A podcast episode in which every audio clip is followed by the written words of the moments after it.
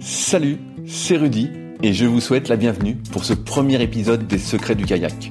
Le but de ce podcast est de vous partager ma passion du kayak de course en ligne et de partir à la rencontre des champions. Qui sont-ils et que font-ils pour performer au plus haut niveau? Aujourd'hui, j'interviewe Sarah Guyot, l'une des meilleures kayakistes mondiales sur 200 mètres. J'espère que cela vous plaira.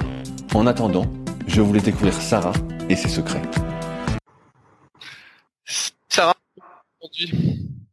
Eh ben ça va très bien Rudy et toi, j'espère que tu vas bien. Oui oui, bah moi ça va toujours. Euh, j'ai un ergomètre dans mon salon donc euh, donc j'ai un ergomètre, tout va bien. Euh, donc premier épisode de ce podcast consacré au kayak de course en ligne. Et donc je commence avec toi puisque je t'ai croisé deux ou trois fois sur le lac d'Aigbelette cet été. Ouais. Et donc je disais que comme je suivais de loin ta carrière en tant que passionné de kayak, et bah ça faisait une première euh, interview euh, plus euh, humaine quand on connaît un petit peu les gens que quand on débarque sans se connaître.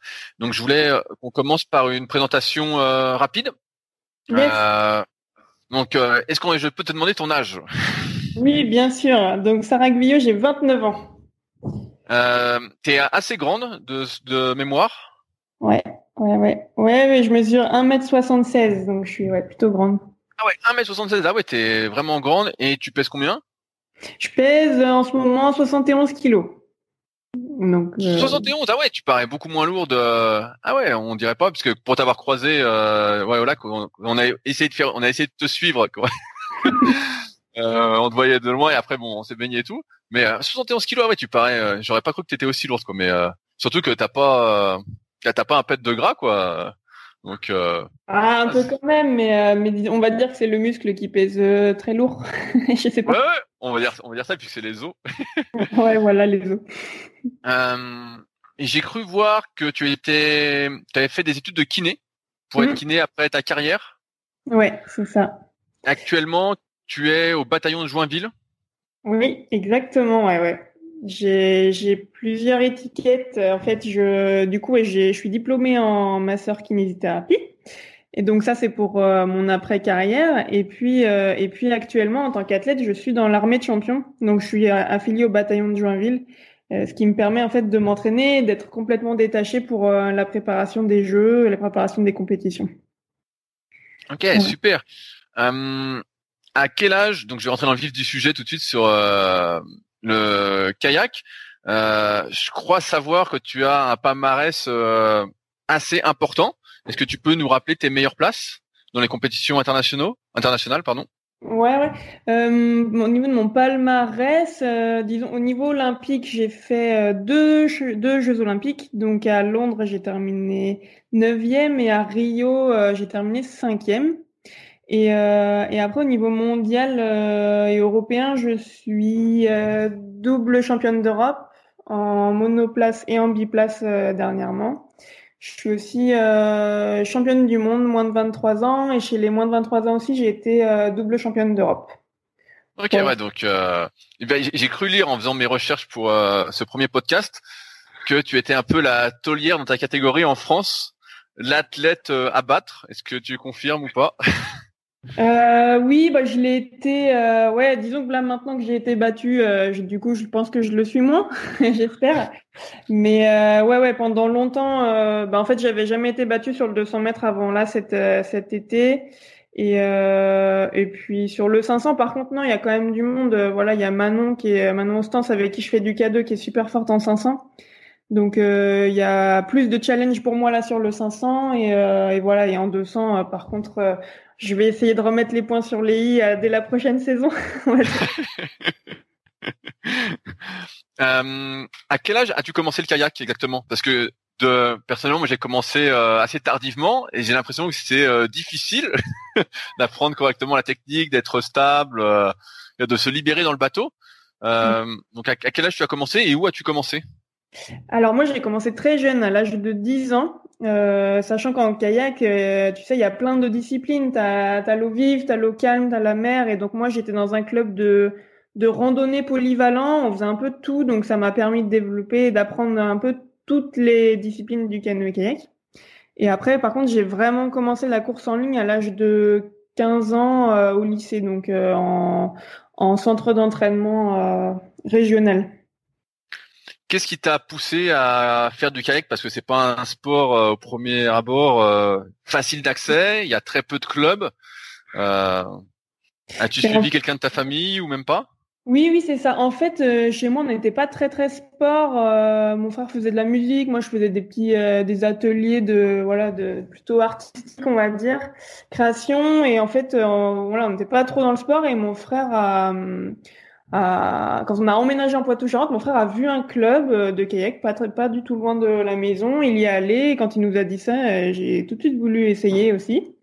Et en fait, euh, j'ai vachement accroché parce que justement, c'était différent de tous les autres sports qui sont en gymnase ou, ou en dojo parce que j'avais essayé le, le judo et le basket. Et je trouvais ça trop scolaire, les, les sports un peu classiques, enfin très connus. Et le kayak, par contre, j'ai vraiment accroché du fait d'être dehors, d'être euh, euh puis d'être dans une sphère super familiale où euh, il n'y a pas beaucoup de monde, mais il y a, y a, un peu toutes les générations qui se côtoient. Et, euh, et on est vachement accompagné, on est vachement encadré. Et euh, ouais, j'ai vraiment accroché. Plus bien sûr, ben, le plaisir d'être sur l'eau et l'activité de plein air, quoi. Et au, au début, quand tu as commencé le kayak, tu penses, tu aimais déjà la course en ligne ou tu n'avais pas de préférence ou tu te dirigeais peut-être vers euh, le slalom ou euh, la descente J'avais pas de préférence, j'aimais bien tout faire. Euh, j'ai été un an dans un club de slalom et, par contre, j'envisageais pas de ne pas faire de course en ligne. Et surtout, je trouvais ça très bizarre d'aller faire de l'eau plate, mais en slalom. Et dans ce club-là, qui était un grand club de slalom, il, bah, faisait tout en slalom, donc l'eau plate et voilà et l'eau vive.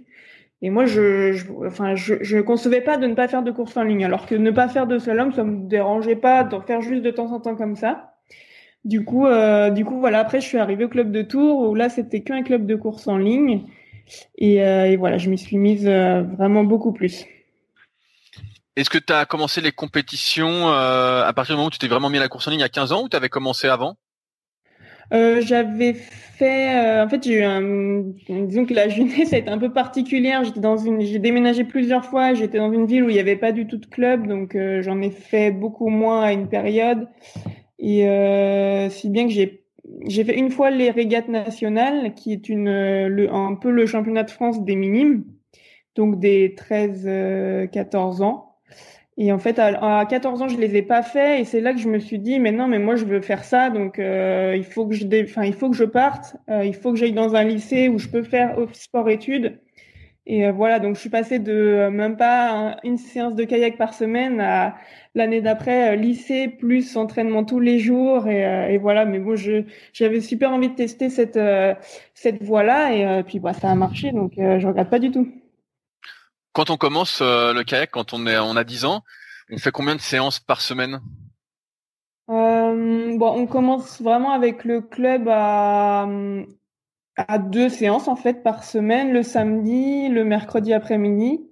Euh, après, il y avait en plus nous les randonnées le dimanche, ce qui peut paraître un peu plan-plan, mais en fait, on fait plein de trucs dans une randonnée et puis on est on est longtemps sur l'eau en train de pagayer, donc je pense qu'on développe quand même pas mal de choses. Et euh, donc voilà, c'est deux à trois fois par semaine. Après, il y a les vacances, les petits stages, voilà où on peut se retrouver. Et, euh, et après, que, la chance que j'ai eue, c'est comme mon frère en faisait aussi, qu'il avait quatre ans de plus, euh, on avait le droit de venir avec mon frère euh, une fois de plus dans la semaine, euh, quelques années après. Euh, du coup, on venait, je crois, le mardi ou un autre jour dans la semaine pour faire un petit entraînement tous les deux. Donc c'était voilà, c'était top. Et euh, progressivement, tu disais qu'après, tu en as fait tous les jours à partir de 15 ans, donc progressivement, ta fréquence d'entraînement en fait a augmenté à mesure que tu t'es passionné pour euh, le kayak? Oui, oui, oui, ouais, ben ouais, à partir de 15 ans, ouais, ça fait que d'augmenter et, euh, et ouais, jusqu'à aujourd'hui où là, je suis entre 15 et 20 heures, allez, 22, 23 heures parfois, mais ouais. Ouais, bah, pour dériver un petit peu, actuellement, tu, quand tu es en cycle de développement, tu fais entre 2 et 3 séances par jour, si je comprends bien. C'est ça, ouais, 2 à 3. Est-ce que quand tu as commencé le kayak, tu avais des objectifs euh, de performance? Est-ce que tu voulais faire les Jeux Olympiques ou euh, c'est venu vraiment progressivement? Euh, Dans mes souvenirs, non, j'avais pas cet objectif-là. Ça me paraissait vraiment loin, loin. Vraiment toute petite, j'avais regardé les jeux à la télé et je me disais waouh, c'est génial, il y a des Français et tout, c'est notre, notre sport quoi. Enfin, je découvrais un peu que notre sport était olympique. Et euh, mais non, je, je me projetais pas du tout là-dedans. Je savais même pas comment on faisait, qui étaient ces personnes, comment. Je connaissais rien au sport de haut niveau, donc vraiment, j'avais aucune idée de ce que ça pouvait. Euh, est-ce que moi, je pourrais un jour faire ça? Je, Vraiment, je, je pense que j'y avais même pas pensé. Par contre, euh, j'avais toujours en tête l'étape d'après. Euh, le championnat départemental, bah ah le prochain c'est le championnat régional. Oh cool, on va aller voir ce que c'est. Et puis après, oh interrégional, ok super grosse étape. Et puis après c'est les championnats de France, donc là ça commence à causer. Et, euh, et voilà, c'est toujours par contre j'ai vraiment fonctionné étape par étape et euh, je pense que c'est important de pas brûler les étapes et de voilà de rester les pieds sur terre et, et vivre voilà un peu dans, dans, le présent et là où on en est. Euh, voilà.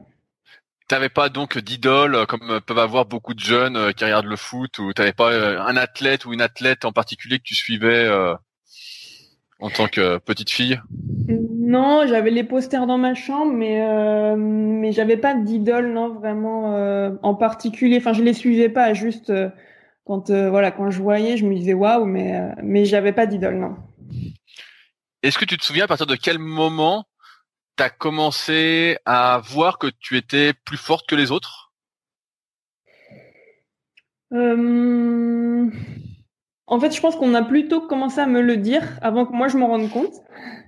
Euh, on, me disait vachement que j'avais du potentiel et euh, mais en réalité en junior j'étais pas tellement bonne et j'étais disons dans les dans les 6 7 françaises enfin donc entre 3 et 5 6 euh, du coup euh, je me disais bon euh, c'est c'est pas mal mais quand même il y a du monde devant quoi. Enfin et puis mais on me le disait donc enfin voilà c'est stimulant ça voilà ça entraîne et ça ça donne envie vraiment d'aller d'aller se la coller d'aller toujours un peu chercher la fille devant à l'entraînement.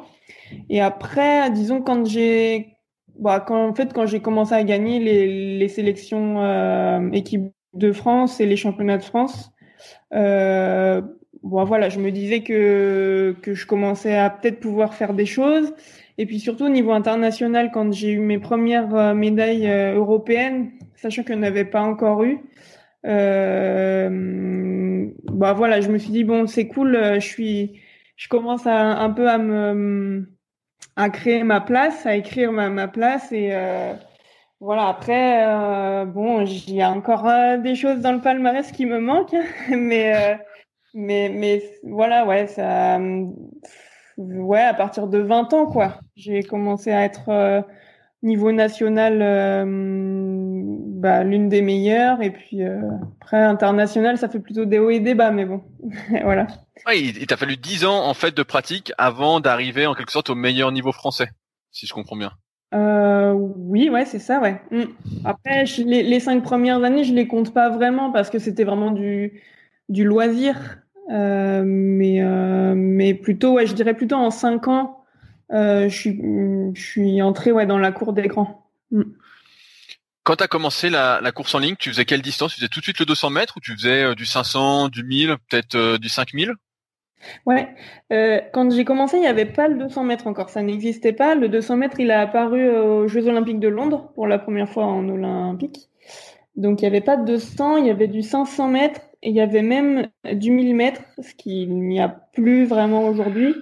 Et voilà, il y avait toujours par contre le 5000 mètres qui existe encore aujourd'hui en championnat de France. Donc je faisais en championnat de France, euh, voilà, 500, 5000. Euh, donc là, c'était très compliqué pour moi. Le, le 5000, c'est plus compliqué pour moi. Et le, notamment le 1000 mètres sur mes premières sélections, euh, je, je, me rappelle l'avoir euh, fait une finale euh, C.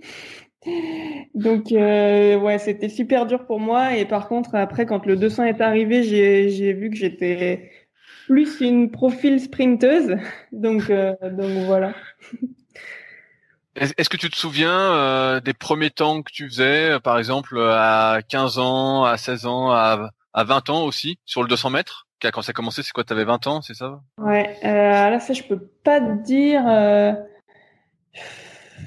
J'ai regardé il y a pas très longtemps ma première Coupe du Monde, euh, mais euh, je, pense que j'étais au moins dans les 43-44 secondes, voire même peut-être 45. Ok, ah ouais, donc euh, ouais, t'as quand même encore vachement progressé après alors.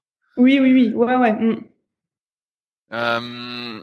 Tu parles de la première Coupe du Monde. Est-ce que tu peux nous raconter un peu comment ça s'est passé? Est-ce que tu t'attendais déjà à être sélectionné? Et comment ça s'est passé sur place? Est-ce que ça correspondait à l'image que tu t'en faisais en fait? Comme tu voyais, euh, bah, je sais pas si à l'époque ça passait déjà sur euh, YouTube ou pas, mais euh, est-ce que c'était conforme euh, à tes espérances? Alors, ma toute première Coupe du Monde, c'était en France, donc déjà c'était super original, même plutôt exceptionnel. C'était à Vichy en 2010, et c'était en prévision d'un championnat du monde qui aurait pu être à Vichy en 2011, avant qu'il y ait une petite polémique sur le bassin. Euh, et en fait, du coup, euh, ben, c'était Coupe du Monde en France, donc c'était super spécial. C'était en K4, euh, en K4 500 mètres. Donc tout était nouveau pour moi, le K4, l'équipe de France, la grosse compète. donc, donc gros challenge, grosse pression aussi. mais je pense avoir été super bien briefé en fait sur cette première course dans le sens où euh, je devais pas venir pour faire un truc exceptionnel parce que euh, ben parce qu'en fait l'exceptionnel euh, on peut pas le, le, sortir comme ça. Je vraiment j'étais senior une donc un an avant je te dis j'étais junior. J'étais même pas sélectionné en équipe de France et euh, ouais et quelques mois après je me retrouve en équipe senior donc même pas la case moins de 23 même pas enfin voilà donc je fais direct le gros bond et, euh, et, voilà. Et donc en fait, on était là pour créer. J'étais avec Marie Delattre dans le K4 qui elle venait, enfin avait été championne euh, médaillée olympique à Pékin. Donc en gros, elle était là pour euh, un peu, c'était la, la chef d'équipe. Et en gros, j'étais là, je faisais ce qu'on me disait et, et, je voulais juste faire faire le mieux possible, mais sans sans faire quelque chose d'impossible en fait. Je sais pas si tu vois ce que je veux dire. Oui, bien bien sûr, je vois, mais bah, je comprends bien le cas. J'essaie de me mettre à ta place, mais c'est sûr que si tu passes euh, directement en équipe de France, alors que quelques mois avant, euh, tu y es pas, et puis en plus pour, une Coupe du Monde en K4 ou euh, un équipage où ça dépend de toi, quoi. Si tu foires un coup de paillet, euh, c'est fini, quoi. C'est ça, t'as pas envie d'être le boulet, quoi, sachant que t'es toute jeune. donc, donc quand même, j'étais bien accompagnée à faire, voilà, on fait comme ça, comme ça, et puis on fait étape par étape la série, la demi-finale, la finale. Et, euh, et, donc c'était une super expérience parce que parce que chaque course était mieux que la précédente forcément vu que voilà c'était le, le, début et puis et puis on finit en finale et je crois qu'on fait sixième il me semble donc euh, super course quand même. Ah donc ça t'a ça t'a motivé pour la suite alors en plus ça t'a surmotivé.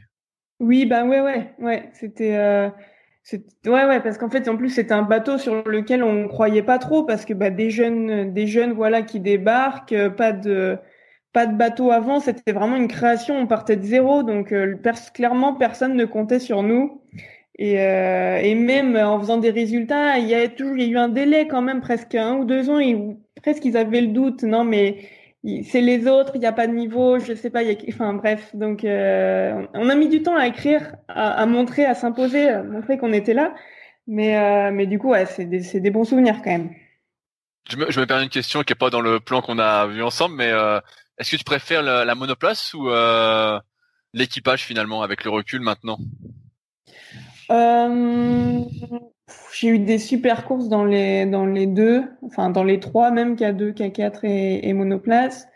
Euh, bah en fait je peux pas te répondre. J'aime les trois, en gros, mais j'aime surtout quand ça se passe super bien et quand on fait des trucs de dingue, quand j'ai des sensations de dingue. Donc en gros, l'avantage en équipage c'est que c'est un peu démultiplié. Enfin c'est tu, tu partages quoi. Tu partages tu comptes sur les autres elles comptent sur toi. Donc il y a vraiment un esprit de groupe qui est euh, qui est intense et voilà et qui est fort. Et après en indiv aussi c'est le challenge d'être voilà t'es confronté à toi-même euh, et parfois ton ton adversaire c'est toi. Et donc euh, donc c'est aussi un gros challenge. Et j'aime bien voilà quand j'arrive à relever un challenge euh, donc je peux pas te dire ce que je préfère. Enfin j'aime bien j'aime bien tout mais j'aime surtout réussir ouais, je te posais cette question parce que j'ai l'impression qu'il y a une super ambiance euh, dans l'équipe de France, du moins de ce que je vois de, de l'extérieur. Euh, et pourtant, à la base, bah, le kayak, c'est quand même un sport euh, individuel. Comme tu as dit, tu es, toute seule sur l'eau, euh, t'es toi contre toi, quoi. Mm. Et puis des fois là, surtout en ce moment, bah là il fait pas très chaud, donc bon, euh, voilà, faut que tu sois motivé. Et pourtant j'ai l'impression que euh, avec ce qu'on voit voilà extérieurement, ça fait assez sport collectif et mm. que euh, finalement c'est quelque chose qui aide aussi à tenir, j'ai envie de dire, et surtout à, mieux progresser. C'est pour ça que je te posais la question, savoir quel était ton ressenti là-dessus. Ben, en fait, j'ai vécu des des, changements euh, assez énormes en fait dans l'équipe de France où euh, il y a quelques années c'était vraiment la guerre. J'ai vraiment connu des, années où euh, entre les filles on était coéquipières, c'était la guerre, mais vraiment. Enfin, mais mais c'était pareil chez les garçons en fait. L'entraînement c'était devant et voilà. Enfin, je donc donc ça, ça fait progresser, mais c'est quelque part c'est aussi épuisant et il y en a certains qui peuvent pas vivre avec ça quoi. Au quotidien, c'est vraiment super difficile. Et puis, euh, et puis en fait, euh, ça a commencé à changer quand en fait on a, on s'est mis à faire beaucoup d'équipage et qu'on s'est dit mais on est, on est complètement con en fait parce que, euh, parce qu'en fait on est limite à se tirer dans les pattes alors qu'en fait il faut qu'on se soutienne pour être plus fort collectivement quoi. Et donc, et donc ça a évolué tout doucement et en fait maintenant on est vachement une équipe super soudée. on se soutient vraiment mutuellement quand il y a des des coups de mou, euh, voilà, il y a toujours, on est, le collectif est toujours là pour euh, soutenir, voilà, les, les, coups de mou de chacun. Et, euh, et, et, voilà, peut-être que c'est aussi pour ça que ça marche de mieux en mieux chez les filles. Et, euh, et voilà, c'est cool, quoi. Tu m'as dit tout à l'heure qu'à partir de 15 ans, tu t'entraînais tous les jours en kayak. Est-ce que tu faisais des études aménagées? Est-ce que tu étais en sport-études euh, en pôle espoir, je vois qu'il y a pas, mal de pôle espoir aussi en, kayak, où en fait euh, tu suivais une scolarité normale et euh, tu t'arrangeais pour euh, tout faire euh, dans la même journée, dans la même semaine. Non, j'ai eu la chance d'être dans un lycée sport-études à Tours, donc j'avais tout de suite les aménagements de la classe des sportifs. Donc ça consistait en gros à terminer le mardi et le jeudi à 16h, d'avoir le mercredi après-midi de libre. Euh, voilà, donc c'est pas exceptionnel, mais mais c'était déjà vachement bien pour l'époque, on va dire. Et, euh, et du coup, du coup, du coup, voilà, j'allais tous les soirs à l'entraînement. Donc le lundi, je crois que je finissais à 17h, euh, le vendredi à 18h, mais tous les soirs, j'avais le temps de faire au moins un ou deux entraînements, plus le week-end. Ah ouais, un ou deux le soir. Alors tu prenais une petite pause et tu recommençais alors. Ouais, même pas, je crois. On enchaînait, on allait sur l'eau, après on allait en salle, ou on allait faire un footing après la, séance sur l'eau. Donc, euh, ouais. Donc, finalement, je reviens un peu sur ce que tu as dit, tu avais déjà un potentiel qui était bien détecté euh, à 15 ans. Bah écoute, euh, oui. Alors je je sais pas ce qu'ils ont vraiment détecté parce que non mais il y avait des tests. Hein. J'étais quand même allé passer les tests justement pour pouvoir rentrer dans ce, ce centre d'entraînement. Euh, bon, il m'avait clairement dit à l'entretien que mon niveau était pas du tout bon, mais je pense qu'ils avaient remarqué quand même que j'avais envie. Et, euh, et, peut-être que c'est ça qui a joué. Parce que euh, pour te dire, il y, avait des tractions dans ces tests et j'avais fait zéro traction. Ok.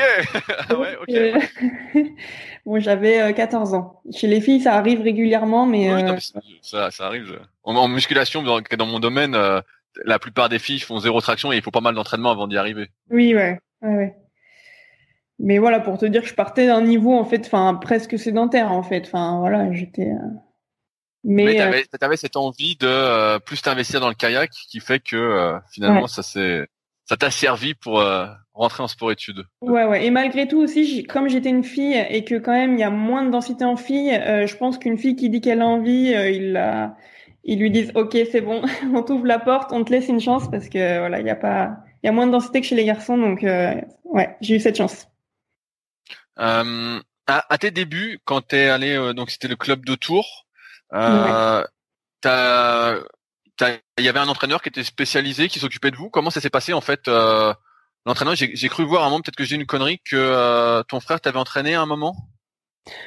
Euh, alors ça dépend parce que en jeune j'ai fait plusieurs clubs. J'ai eu mon club en Poitou-Charentes, pardon, où là, ouais, mon frère et me, on faisait des séances ensemble.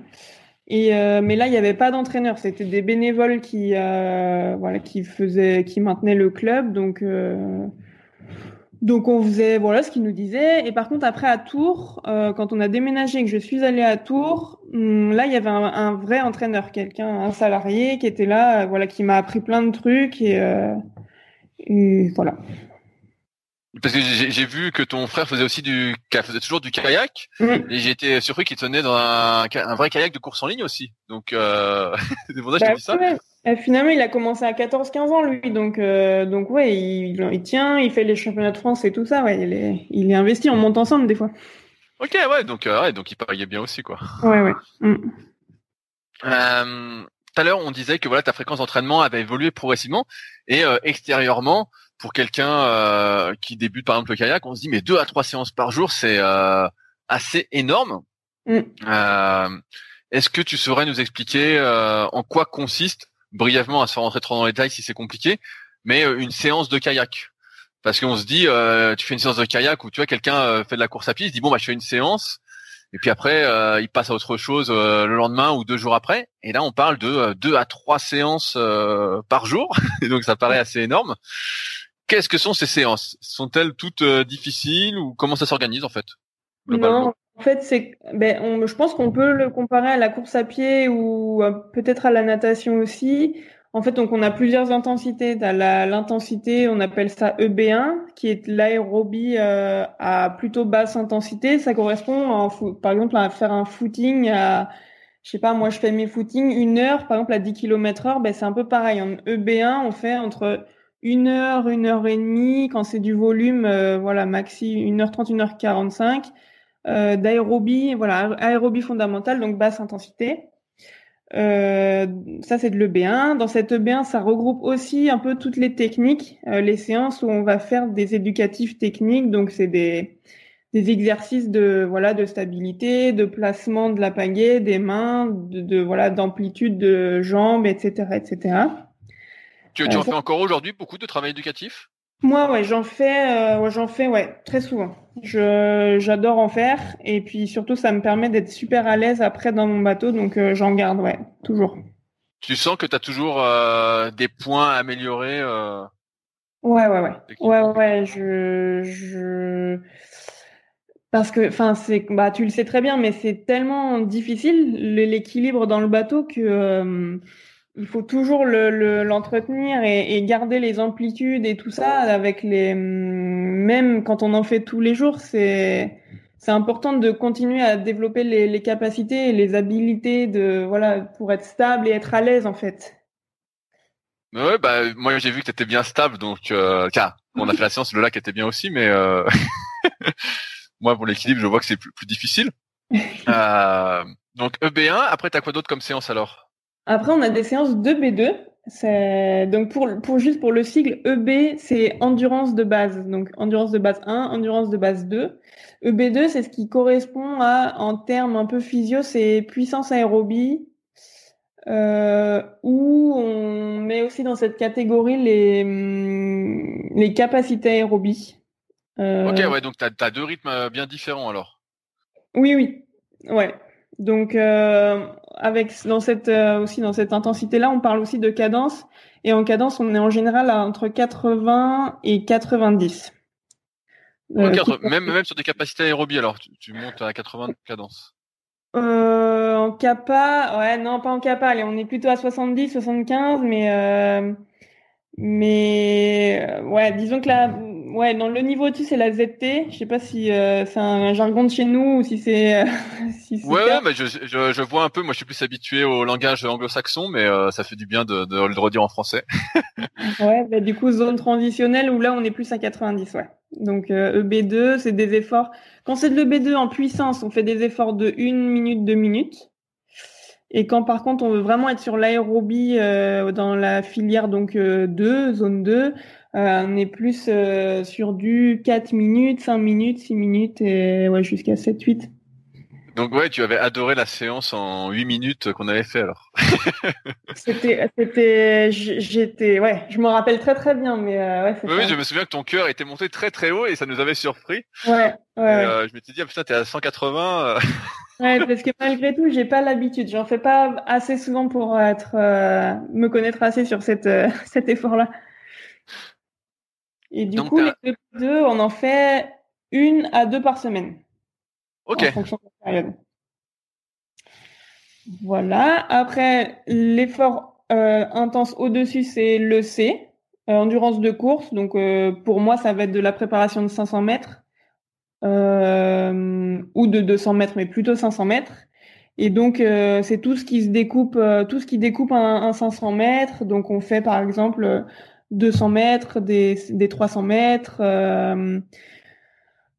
Ou aussi, euh, ce qui rentre un peu avec ça, c'est l'effort de type VMA, donc comme en course à pied, où, euh, où là, ça va être euh, voilà des 30-30, enfin du travail intermittent. On fait ça aussi. Et là, pareil, tu vous rythmez la, la cadence? T'as une cadence définie ou pas du tout? Là, le but c'est juste d'y aller presque à fond? Euh, la, la, cadence, elle, elle, elle, est un tout petit peu changeante en fonction de la saison parce que l'hiver, euh, l'hiver c'est plus dur de tenir les cadences avec l'eau froide et tout ça. Mais en gros, on est entre ouais 90 et on peut même on peut monter jusqu'à 110 quand on est super en forme euh, l'été quoi. Ok. Et quand, quand c'est comme ça, je me permets une question. Est-ce que vous travaillez la cadence par exemple avec des euh, pales plus petites? Alors il y en a qui le font. Euh, moi non.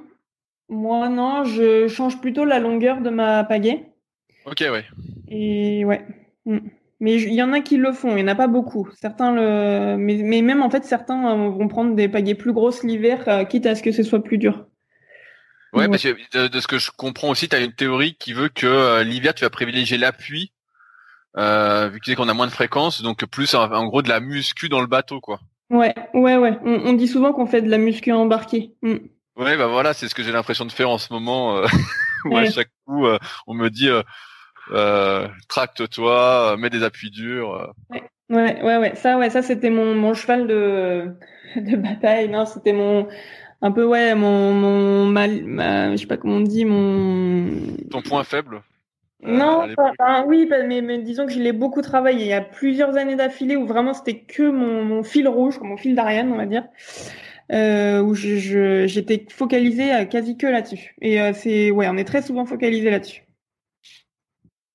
Bah oui, parce que j'imagine, bah, comme tout à l'heure tu parlais d'équilibre, qu'en fait il suffit que tu penses pas et puis tu perds un peu ton accroche devant, tu te penches peut-être un mm. peu moins, tu as un peu moins d'appui.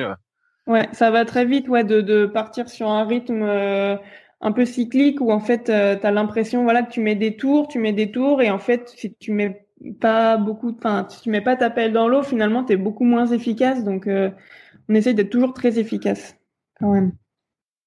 Ok, donc ça, on a EC. Et est-ce qu'il y a d'autres intensités après?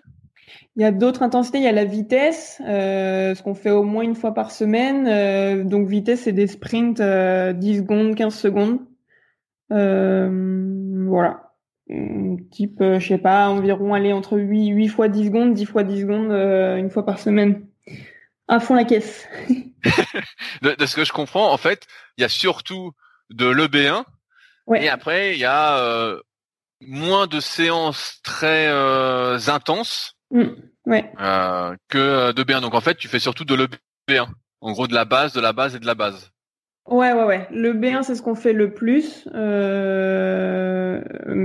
Et malgré tout, c'est quand même les séances qui passent en, en, second, en fait. On va mettre toujours, enfin très souvent, les, les séances d'intensité le matin et les séances d'aérobie l'après-midi.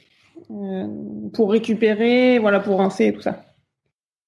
Et quand tout à l'heure tu parlais de une heure, une heure et demie en, en EB1, vous découpez la séance ou ça peut être non-stop? Non, ouais, on découpe. On découpe euh, presque tout le temps.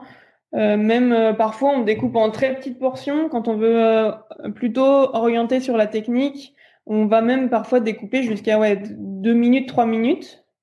Donc ça, on fait pas une heure et demie de trois minutes, hein, mais, euh, on fait des petites séances, euh, voilà.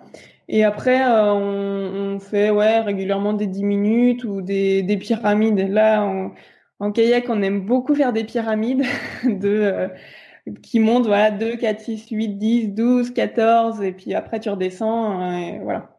Et puis on va des fois quand c'est vraiment des grosses aérobies, on va jusqu'à 15 20 minutes euh, voilà, quand on veut faire une séance longue et basse intensité. Est-ce que tu apprécies ces, ces, séries de 20 minutes? Euh, Alors oui, j'aime bien ça maintenant. Euh, je t'avoue qu'il y a quelques années, je, je, je, ça me faisait peur clairement parce que je me, je voyais la, la longueur de la séance et voilà. Mais en fait, maintenant, j'aime bien. J'aime bien. Après là, je pense que cette année, je vais moins me focaliser dessus. Euh, J'en ai fait pas mal les deux, trois dernières années, mais c'est vrai que pour le sprint, ça a tendance quand même à. Après, c'est plus difficile de sprinter quand même. tu sens qu'après, tu t'es adapté à. Bah, tout à l'heure, tu parlais de, de cycle, en fait, à une, une certaine cadence et t'arrives plus justement à mettre de la vélocité? Ouais, ouais, ouais. Euh, quand j'en fais après, ouais, le, les, disons que la vitesse après, je mets un petit peu plus de temps pour retrouver mes qualités de vitesse. Donc c'est important d'en faire, mais euh, mais peut-être pas pas en préparation de course, quoi. Est-ce que dans, dans tout ça, il y a une séance que tu préfères et une que tu vas euh, détester? Euh, Alors ce que je préfère, en fait, on n'en a pas parlé, c'est les vitesses endurance. Alors qu'est-ce que c'est exactement ces séances? ça, c'est euh, une des séances que, euh, quand on est sprinter, qu'on prépare le 200 mètres, euh, c'est des séances de, en gros, euh, des 100 mètres, des 150 ou même jusqu'à 200 mètres de, un peu comme des chronos. On va pas faire beaucoup, mais voilà, le but c'est voilà vraiment, on va, chercher les chronos et donc vitesse endurance parce que ben on fait, je sais pas, par exemple. une séance type, ça va être 200 mètres beaucoup de récup, après 150, beaucoup de récup, après 100 mètres et après 50 mètres. Donc euh, c'est décroissant, mais voilà, le but c'est de d'aller le plus vite possible. Donc ça j'aime bien, j'adore. J'ai même vu en, faisant mes recherches que des fois il y avait des séances où vous faisiez genre euh, vous travailliez le départ et sur trois quatre coups de palier en fait. Ouais, ça ouais ouais, c'est un travail ouais, juste du, du de la position de start et des trois premiers coups euh, pour euh, pour bien sortir, euh, voilà, être efficace dès les premiers coups de pagaie de, course. Hmm. Ça, on le travaille aussi très souvent. Et alors, qu'est-ce que tu détestes comme séance? Euh... Ce que tu aimes le moins, peut-être que détester, c'est un peu fort. Ouais, ouais, ouais. Euh... Ce que je dé... ouais, ce que j'aime le moins, c'est les. Bah, en fait, c'est les séances un peu où je sais que je suis pas je suis pas très bonne euh, donc ça va être les ouais les ZT les ou les les capas où en fait l'effort est, assez long et, et moi je genre plus c'est long et plus c'est dur et je sais qu'il faut que je tienne et j'ai du mal à gérer mon intensité parce qu'au début je me sens super bien donc j'ai envie d'y aller et, et après c'est dur c'est dur c'est dur et donc si je gère mal mon effort ça devient euh, le calvaire et donc tu montes à 180 de pulsation et tu as les bras qui congestionnent. C'est ça. Ouais, quand j'arrive là, en général, euh, c'est que la séance c'était vraiment dur. Mais, euh, mais en même temps, j'aime bien le défi. Enfin, vraiment les dernières, ouais, l'année dernière, depuis deux ans, j'ai, c'était mon objectif d'arriver à gérer ces séances-là. Du coup, j'arrive euh, maintenant, j'arrive à me faire plaisir dessus. Donc voilà. Est-ce que tu, bah, je dérive, est-ce que tu fais de l'ergomètre justement parce que moi j'ai un ergo, bah, comme je disais, dans, mon salon et je fais ça euh, souvent euh, l'hiver. Et de ma maigre, expérience, hein, loin d'être un expert, j'ai l'impression que justement ça aide justement à tenir, tu vois, ça aide à tenir parce que tu es sur l'ergo et tu dois tenir, tenir, tenir et t'as pas de euh, t'as pas l'opportunité de vraiment ralentir. Mhm. Est-ce que euh, tu fais pas mal d'ergo l'hiver ou est-ce que tu en as fait ou est-ce que t'en fais pas du tout finalement? Ça, c'est très variable en fonction des années. Là, genre, cette année, j'en ai fait beaucoup pendant le confinement, forcément, parce que ouais, pas le choix. Après, sinon, j'en ai presque, enfin, les dernières années, j'en ai pas trop fait. J'en faisais avant l'hiver. Et, euh, et là, les dernières années, non, ouais, j'en ai pas fait. Euh, non, j'en ai. C'est en fait j'aime bien, euh, mais quand il y a voilà quand j'ai des retours, qu'il y a un entraîneur qui est là pour regarder la séance, enfin et, me, me donner des retours. Sinon, euh, je m'ennuie. Enfin, vraiment, ouais, je m'ennuie. Donc. Ouais, oui, bah, c'est assez, c'est assez dur. On avait cette discussion encore ce matin. Euh, il faut mettre un écran euh, devant ou écouter quelque chose en même temps parce que c'est vrai que c'est long, hein, l'ergomètre. en, en, parlant d'entraîneur, euh, donc j'imagine que ça a changé plusieurs fois d'entraîneur au fil de ta carrière. Est-ce que d'une part tu penses qu'un entraîneur est indispensable en kayak? Euh, et d'autre part euh, comment euh, as-tu choisi ton entraîneur actuel? Euh, Alors bah je, enfin ce qui est le cas pour moi n'est pas forcément le cas pour tout le monde, mais pour moi vraiment, enfin pour moi c'est indispensable je, je pense que je ne serais pas arrivée là où j'en suis aujourd'hui sans entraîneur. Et encore aujourd'hui, pour moi, c'est vraiment le regard extérieur, euh, en fait, qui, qui, bah voilà, qui voit ce que je suis en train de faire et qui peut me donner des retours extérieurs sur moi, ce que je ressens et ce que je suis en train de faire. qui peut me donner des pistes et de l'ouverture et voilà et de l'échange. J'ai beaucoup besoin de discuter et de de mettre des mots sur ce que je fais. Donc ouais, vraiment moi ça m'apporte beaucoup. Et est-ce que vous faites par exemple des séances vidéo où on va te filmer comme ça après tu peux débriefer euh, ou c'est vraiment juste à la discussion et au ressenti? Euh, les deux, on fait on fait de la vidéo. Euh, très souvent, euh, ouais, quand on je fais un truc, euh, on me donne un retour et je dis attends mais tu peux filmer parce que là il faut que je vois, il faut que je vois ce que ça donne. Donc ouais, on fait souvent de la vidéo. Ok. Et la deuxième partie c'était sur le choix de ton entraîneur actuel? Parce que j'imagine que tu as changé donc au fil de ta carrière qui n'est pas encore finie. et comment tu as fait pour choisir ton entraîneur à chaque fois? Euh, mais j'ai fait longtemps avec le même entraîneur qui s'appelait euh, Nico Mayat jusqu'à Rio. Et euh, après, j'ai changé. Euh, ben, en fait, depuis, j'ai changé plusieurs fois depuis Rio, notamment pour des, des, questions de presque de logistique. En fait, là, mon entraîneur référent, c'est Fred Reberol. Et je voulais que ce soit lui parce que je sais que ça va être l'entraîneur des Jeux Olympiques de Tokyo, l'entraîneur de la catégorie dames. Donc euh, je voulais, voilà, je veux que, avoir du contact avec lui au quotidien et, euh, pas me retrouver que sur les courses internationales où en fait, euh, en fait, il saura pas, il saura pas tout un tas de choses sur moi qui sont quand même importantes pour le jour de la course. Donc voilà, je voulais qu'il soit là pour, enfin, qu'il puisse me suivre quand même au quotidien, même à distance, voilà, pour pouvoir bah, être plus et plus efficace et plus performant sur les courses, les compètes. Mais comme il est à Toulouse et que moi je suis à Paris, et eh ben quand même, je suis obligée d'avoir quelqu'un au quotidien à Paris. Et donc, euh, donc c'est là que j'ai changé plusieurs fois, euh, et notamment cette année, depuis depuis septembre. Voilà, c'est Yann, euh, qui est aussi mon copain. Ouais, c'est ton copain qui t'entraîne alors. C'est ça, ouais. Et donc voilà, depuis cette année, on a on fonctionne comme ça et ça se passe bien, donc c'est cool. Oui, j'allais dire, euh, c'est peut-être difficile euh, d'un point de vue relationnel. Euh, faut faire preuve de d'une bonne pédagogie pour pas s'engueuler, quoi. Ouais, non, ça, ça va. On s'engueule pas trop. Euh, bah, je t'avoue qu'on avait testé il y a quelques années. On avait choisi de pas, pas vraiment. Enfin, voilà, on avait tout de suite arrêté pour pas, voilà, parce qu'on n'avait pas trouvé tout de suite le fonctionnement.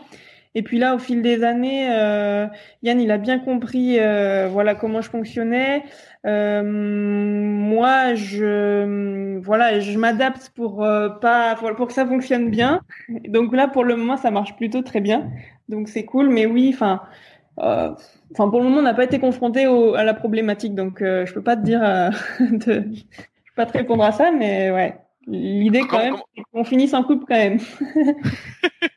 comment ça se fait que tu euh, justement t'es à Paris et pas à Toulouse, par exemple?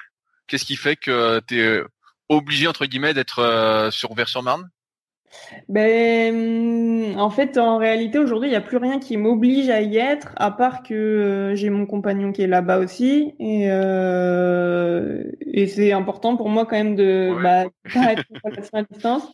Donc voilà, ça c'est le principal argument. Et puis il y a aussi le, hum, à Paris, il y a quand même des, hum, il y a l'INSEP et puis il y a quand même un cadre euh, où il y a des choses qui sont vraiment, qui, enfin qui, qui pour moi sont vraiment utiles, notamment à l'INSEP où il y a des, il y a, tout un staff médical, il y a la réathlétisation, il y a la, natation, enfin il y a vraiment, il y a tout le complexe voilà qui m'apporte des choses. Et puis euh... un, complexe qui n'est pas présent. Euh, il n'y a pas d'installation similaire à Toulouse, par exemple? Euh, non, pas tout réuni au même endroit. Non. Alors que là, tu as tout sur place. Ouais, ouais. Et notamment, bah là pour cette année, ouais, la réathlée, euh, j'y vais tous les jours en ce moment, donc ça, il n'y a pas ça à Toulouse, par exemple. Donc, ouais. tout à l'heure, tu, tu parlais de footing, de musculation. Euh, j'ai l'impression que le footing est très répandu parmi les kayakistes. Euh, donc ma question est euh, pourquoi le footing et par exemple pas le vélo? Euh, Et d'autre part, en quoi consistent euh, les séances de musculation que vous faites? J'imagine que c'est pareil. Euh, bah, j'ai un bouquin qui avait été fait par l'INSEP euh, sur la musculation du canoë kayak, mais qui est très peu, qui est assez fin. Mais j'imagine que c'est une musculation qui est très spécifique également. Et euh, je vais commencer par ces questions-là, après je développerai. Donc pourquoi du footing et pas autre chose? Est-ce que c'est un, un, rituel? ben, en fait, c'est c'est pas. En fait, on fait on fait de tout. On a le choix en PPG. On appelle ça préparation physique générale. Euh, moi, je fais beaucoup de footing parce que j'adore ça. Euh, il y a aussi du vélo. Il y en a qui font euh, plus de vélo que de course à pied, par exemple. Euh, c'est un choix. voilà, tu peux faire tu faire ce que tu veux. Et même en stage, c'est déjà arrivé qu'on amène tous les vélos pour faire des sorties vélo. Donc non, il n'y a pas que de la course à pied. Et hum, voilà. Y a, tu me demandais autre chose ou? Ouais. Et euh, sur la muscu, euh, combien de séances par semaine euh, tu fais en moyenne? Est-ce que c'est une musculation très spécifique? Ou euh, ça va être une musculation euh, Je connais déjà la réponse, mais c'est pour euh, on fait... une musculation classique. Ouais, ouais, ouais. On fait trois muscu par semaine. Et en fait, on fait euh, des cycles. Euh, enfin non, mais je peux même pas trop te parler de cycles parce que maintenant on alterne vachement. En fait, soit on fait de la force max. Donc euh, bon, je vais pas t'expliquer, tu sais mieux que moi ce que c'est. voilà, peu de reps mais de la charge très lourde. soit on fait de la puissance où là on va être en charge moyenne mais on va travailler la vitesse pour la vitesse de barre, enfin et pour ouais, vraiment vraiment exploser. Et puis on fait aussi en fonction, ben moi je fais plutôt 500 mètres, donc euh, on va faire, nous ce qu'on a hum, mis en place depuis deux ans, c'est les musculations résistance. Euh, avant on faisait des musculations endurance, après on n'en faisait plus, et donc maintenant on a remis en place la résistance, où on fait en gros des, euh, des 15 reps, 10 reps, 15 reps, et on enchaîne plusieurs fois ça, donc sur des ateliers différents pour travailler vraiment la résistance. Donc on, on, va on va faire du lactique en fait et ça va vraiment charger les, les bras et et voilà. Donc ça, ouais, parce que je, me souviens qu'à une époque il y avait des il y avait les fameux tests où il fallait faire le pour les pour les hommes c'était un maximum de répétitions je crois euh, en deux, minutes à 50 kilos euh, et il y avait des performances qui étaient euh, hyper impressionnantes en endurance de force. Hein. Je crois de mémoire qu'il y en avait qui faisaient une centaine de répétitions. Ouais ouais ouais. Et ça il y a plus. Ils ont enlevé tous ces tests là. Et euh, d'ailleurs, c'est pour ça peut-être que tu pensais qu'il y avait pas mal de courses à pied, parce qu'avant, il y avait aussi les tests de course à pied. Ouais, ouais, bah, il y, avait, il y a quelques années, quand je, quand j'ai débuté, je regardais tout ça euh, de loin. Quand je faisais que de la muscu, j'essayais de comparer, voir euh, ce que faisaient ceux les, meilleurs, quoi. Ouais, ouais, tout ça, il y a plus, donc on fait, on les fait entre nous les tests. à l'entraînement, régulièrement, on fait des tests muscu où on mesure la force max sur une RM, après la puissance à 80%, max de rep, et après on fait un test de minutes. Donc, euh, est-ce que, est que, je peux te demander quelles sont tes meilleures performances euh, sur ces euh, tests? Euh, Ouais. alors les ateliers, déjà c'est les classiques, c'est développer couché et tirade planche. Alors en développé couché, moi je n'en fais plus depuis plusieurs années, donc je, en gros, comment ça se fait que tu n'en fais plus? Pour, les, pour mes épaules, pour. Euh, ah, tu sens que ça, ça, te faisait mal aux épaules? Ouais, ouais, ouais. Donc ça j'ai arrêté. Maintenant je fais des écartés latéraux. ok, ouais, euh, original, ouais, euh, pas bien différent. Ouais, bien différent, mais ça fait quand même les pecs, donc euh, donc voilà. J'ai, avec ça, ça va très bien. Du coup, ouais, mon max en développé couché, je suis monté à 97 et demi. Ah, pas, pas loin des 100. Pas loin des 100, ouais. J'étais, après, j'ai arrêté, donc, euh, ouais. Et, euh, et en TP, 95. Ah ouais, putain, tu, tu tires fort alors. Hein. Ouais, bah là, bah, je crois qu'en ce moment, je suis pas là, mais ouais, c'était ouais. en, en 2016, j'ai fait mes, mes meilleurs scores. Et après. Tout à l'heure, tu parlais en traction, tu disais que tu n'arrivais pas à en faire une quand tu avais 14 ans. Souvent, je vous vois, pareil, sur les réseaux, faire des tractions. J'ai l'impression que tu voles? Ouais, je sais plus ce que c'est. Euh, mon max en. Attends, je crois que j'ai. C'est écrit sur mon téléphone parce que c'est mon, c'est mon repère. Mais je sais, et je crois que mon max c'est, c'est soit 18, soit, je crois que j'ai fait 21 en fait. La dernière fois que j'ai fait un super score, il me semble que c'est 21. Mais. Ah bah non, encore, sacré progrès, hein. Ouais, oui, oui, ouais. ouais ça, en, ça fait 10 ans, du coup, euh, même 15 ans maintenant, donc c'est le temps de progresser. Ah bah 20 reps, voilà. J'ai le, ouais, j'ai, c'est 20 reps mon max. Ok. Est-ce qu'il y a des tests sur le bas du corps? Euh, Non, on fait, non, on fait pas les tests euh, sur le bas, ouais. Ça, c'est le... Parce que pourtant, j'ai vu l'évolution au, fil des années, pareil que les kayakistes avaient de plus en plus de cuisses en fait, faisaient de plus en plus de muscles du bas du corps, alors qu'auparavant on a l'impression que c'était très délaissé. Donc c'est pour ça que je te posais la question. On voit que maintenant ils ont bah, ils ont des cuisses quoi. C'est rare de voir maintenant une ou un kayakiste sans cuisses quoi. Ouais, au niveau, ouais, on s'y est mis vraiment là le, depuis quelques années. Euh, faire du renfort euh, du bas du corps, euh, je pense qu'on est encore loin de l'équilibre euh, voilà corporel euh, au bas. On est quand même toujours surdéveloppé en haut par rapport au bas, mais mais on s'y est mis. Et en fait, pour ça, il y a plusieurs écoles dans le monde. Enfin, il y a T'as vraiment, tu vas avoir les Hongrois qui ont des bustes monstrueux et des jambes minuscules. Et euh, eux, ils, vraiment, ils, pour eux, c'est du poids mort. Enfin, le muscle dans les jambes, c'est en trop. Donc, ils veulent pas du tout développer les jambes. Et puis, au contraire, tu vas avoir les, les pays, la Nouvelle-Zélande, où elles, elles ont, elles font énormément de muscles du bas du corps. Elles sont monstrueuses des jambes, enfin, pour des kayakistes. Et, euh, et en fait, tu vois, les deux, c'est les deux meilleures nations, en fait. Et elles, enfin, donc en fait c'est trop bizarre parce qu'il n'y a pas il y a pas de règles en fait. Donc euh, ouais, nous on s'y est mis. Je pense que c'est important euh, pour l'équilibre du corps et aussi pour la même d'être super fort du des fessiers et tout ça, pas seulement des quadris et ischios. Pour euh, ben, juste pour être stable et solide du bas du enfin ouais du, du tronc euh, dans tu la sens que ça tu sens que ça t'a aidé toi de faire les cuisses justement? Euh, un petit peu, mais là, je crois que vraiment ce qui va, enfin, ce qui m'aide le plus, c'est vraiment les fessiers, plus que les, les quadris et les ischios. Ok, tu sens, tu sens que travailler tes fessiers euh, t'aide euh, justement pour être mieux connecté au bateau? Ouais, ouais, ouais, complètement, et mieux tenir mes postures. Et ouais. Ok, intéressant ça, parce que moi j'aurais cas habitué de la musculation justement quand je fais trop les fessiers, je sens que justement j'ai des courbatures qui me qui me gêne. Ah ouais. Euh, je sais pas si ah. ça te fait ça quand t'as des courbatures au fessier ou si c'est moi encore qui suis vraiment euh, très instable. non, non, ça me fait pas ça. Mais par contre, quand tu vois, quand je vais au ski et quand j'ai fait trois semaines de ski, qu'après en février je retourne dans mon bateau, j'ai l'impression que mon bateau il est trop petit en fait. Il, je suis obligée de bouger mes calages parce que je sens que j'ai que bah, je pense que je prends du, bas du corps et du coup j'ai besoin de bouger mes calages. Mm. Ok, c'est un peu perturbant peut-être sur l'équilibre après. Ouais, euh, je voulais parler un peu de ton environnement pour progresser parce que j'ai vu justement que euh, donc là on a parlé de K2, K4, mais euh, j'ai vu que notamment l'hiver vous faisiez souvent des stages à l'étranger. Donc là on a parlé de Séville euh, avant le podcast. J'ai vu que vous avez avais été je crois en Nouvelle-Zélande l'année dernière ou il y a deux ans. Il y a trois ans, ouais. Trois ans. Euh, Est-ce que ça c'est des choses que tu penses qu'ils t'ont fait vachement progresser de t'entraîner euh, avec euh, des athlètes d'autres pays? Ouais, j'ai en fait j'ai essentiellement été en Nouvelle-Zélande. J'ai pas vraiment partagé trop avec d'autres euh, pays.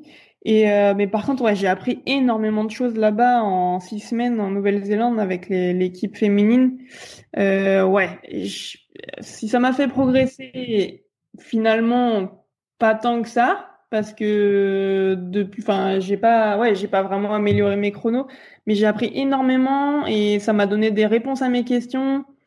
Et euh, ouais, enfin, je, m'en sers, j'y pense très souvent et je, comprends encore aujourd'hui pourquoi elles font comme ça et euh, donc ouais, ça m'a donné plein de pistes euh, quand même de travail. Et est-ce qu'elles est-ce qu'elles font quelque chose que tu ne fais pas ou que tu ne faisais pas? T'as découvert des secrets entre guillemets? Euh, oui, ouais, j'ai découvert des choses un peu surprenantes. Euh, ben, par exemple, tu vois, on parlait des séances d'aérobie longues, des 20 minutes et tout ça. Et en fait, elles, elles en font deux fois par semaine. Et, euh, et Elisa, tu vois, c'est la meilleure sprinteuse du monde. Elle a jamais été battue. Elle a le record du monde. Euh, voilà, elle est, elle a tout, vraiment, elle a jamais été battue. Elle a tous les titres euh, mondiaux et olympiques qui existent. Et en fait, elle fait énormément d'aérobie. Donc ça, c'est un truc euh, voilà qui est vraiment particulier, qui m'interroge encore parce que moi, quand je fais de l'aérobie, je vais clairement, je suis moins bonne en vitesse. donc euh, donc c'est vraiment voilà, ça ça, ça m'interroge encore aujourd'hui. Et, et ouais, il y a ça, puis il y a en muscu, tu vois, elles en font que deux par semaine. Par contre, elles, bombardent en muscu. Euh, elles sont très fortes, mais aussi elles font des séances très assez denses quoi. Elles font beaucoup de travail. Enfin, les muscles où, où moi j'étais avec elles, il y avait un peu de tout dans la séance. Il y avait de la force max, il y avait de l'explosivité, il y avait de la résistance et parfois un petit peu d'endurance. Donc il y avait un peu de tout dans la séance. Donc ça c'est aussi j'étais c'était une découverte pour moi. Mm. Ouais, mais je, sais pas si tu as vu, euh, je suis un, un, petit hors sujet, qu'il y a eu un petit documentaire qui est passé sur euh, Lisa Carrington en quatre épisodes. Ouais, ouais, ouais. Je l'ai pas vu encore, mais je vais le regarder. Et euh, pour rebondir sur ton sujet de l'endurance, pareil, j'ai, euh, je sais pas si tu l'avais déjà vu, un papier de l'entraînement, de l'entraîneur de Marc Dejonge à l'époque quand il a été champion du monde du 200. Mm-hmm. Justement, il expliquait que euh, il attribuait les progrès, en tout cas, je crois que c'était Fred Jobin, l'entraîneur. Ouais et il attribue les, les progrès de Marc de Jonge justement au fait d'avoir fait beaucoup plus de séances aérobie qui lui avait permis de travailler plus sa technique en fait. Ouais ouais ouais, ouais tu vois c'est c'est intéressant. Après je pense qu'il y a un équilibre à trouver à mon avis dans le ratio. Enfin euh, de, de pas forcément il faut garder la vitesse donc euh, ouais je pense que enfin c'est vraiment une piste. Enfin, moi je je la lâche pas cette piste là mais mais ouais ouais c'est. Ouais toi toi tu sens que ça te fait ralentir, tu sens que euh, c'est contre ta nature. Ouais ouais ouais. En fait c'est à distance. Enfin c'est c'est c'est vraiment dans l'immédiat. Après elle elle le garde euh, ouais jusqu'aux courses quoi. Je me rappelle c'était leur euh, leur sélection et en fait le samedi d'avant elles sont allées faire un 20 bornes. Donc ouais je ouais Ouais, ça, ça, ça t'a interrogé, mais en tout cas, j'imagine que c'était une, c'était une super expérience, quoi, de s'entraîner avec. Euh... Ouais, c'était génial. Ouais, ouais, mmh, vraiment. Avec, bah avec Carrington, avec euh, Kathleen Ryan, euh, pareil, qui est hyper forte. Ouais, ouais, bah elles sont, ouais, elles sont vraiment. Ouais, il y en a trois qui sont vraiment monstrueuses, quoi. Donc euh, même en 500, je crois que c'est c'est elles qui ont le record. Enfin, je suis pas sûre, mais et, et ouais. Et tu vois, elles, elles courent pas, par exemple, elles font pas de course à pied. Ok, elles font pas du tout. Ben, elles font quoi alors? Elles font que, elles font que du kayak alors? Kayak, que du kayak, de la muscu et c'était tout. Et elles font par contre, tu vois, beaucoup d'éducatifs, beaucoup beaucoup. Ok, donc elles vont faire des séances exprès d'éducatifs, genre une heure sur l'eau euh, à travailler. Euh... Ouais, ouais, ouais, même pas, ouais, 45 minutes où euh, tu, tu te dis mais on fout rien là. Enfin, c'est quoi cet entraînement? Et en fait, on fait des éducatifs, c'est des habiletés juste euh, pour être à l'aise. Et, en fait, avec ça, l'avantage, c'est que tu es sur l'eau, tu, tu travailles vraiment techniquement des choses et, euh, et en fait, tu récupères. Et euh, donc ça, c'était pas la séance de la journée, hein, c'était la deuxième ou troisième séance de la journée. Mais, euh, mais après, le lendemain, tu es frais et dispo pour, euh, pour, te, pour faire une grosse séance. Donc, c'est ouais, moi, j'ai vraiment adoré être là-bas. quoi. Mm. Quand tu étais en Nouvelle-Zélande, vous entraîniez où? Parce que moi, j'avais été aussi en Nouvelle-Zélande et j'avais essayé d'aller voir euh, à Auckland. Il y avait un petit bassin là, j'ai l'impression que c'est là que ça s'entraînait, mais le bassin m'avait l'air tout pourri. Alors, j'imagine que c'était pas là. et eh bah, figure-toi que c'était là-bas. Si c'était un bassin tout pourri, je pense. Ouais même. Euh, il s'appelle comment ce lac euh, Poupouké Non. Poupouké, ouais, c'est ça, exactement. Ok, le lac Poupouké, à, ouais, au nord d'Auckland, et ouais, c'est là qu'elle s'entraîne. Il est pourrave, hein, on est d'accord, hein, franchement. C'est affreux. Le c'est un petit rond, euh, on va dire, et donc euh, il y a toujours du vent. L'après-midi, il y a toujours du vent, et donc des fois, enfin, je me rappelle la première séance, c'était Bagdad, donc moi je sortais de l'avion, j'avais 24 heures de décalage horaire dans la tête, non pardon, j'avais 12 heures de décalage horaire dans la tête, et, et, j'ai cru que j'allais tomber à l'eau clairement. Et euh, ouais, et en fait, elle faisait des petits allers-retours sur, mais il y avait même pas le temps. Il y avait, tu pouvais faire 8 minutes quoi à l'abri. Donc elle faisait des allers-retours de 8 minutes. J'étais là, mais oh là là, c'est quoi ce lac? Et en fait, euh, mais en fait, par contre, elles partent tous les 20 bornes et tout ça, elles les font pas là. Elles font ça dans la, la marina, enfin dans les. C'est pas, c'est pas dans la mer. Dans, dans, dans, elles vont dans le port alors. Ouais, c'est ça. Ok, donc elles vont en plein milieu de. Ok. Ah ouais. ouais. parce que quand j'avais été justement, je voulais voir comment euh, comment euh, les néo s'entraînaient là-bas. Et en fait, j'avais été pas de bol la semaine de Noël et c'était fermé. bah oui ouais, tu as vu le bâtiment, c'est en fait c'est le club. Enfin c'est euh, ouais, c'est pas pourri, mais bon c'est on, on pourrait s'imaginer que ça, ça, serait énorme vu, vu le niveau des filles. En fait non, c'est très basique. Euh, elles ont leur kayak, il y a une salle là-haut à l'étage pour euh, s'étirer et voilà, c'est tout.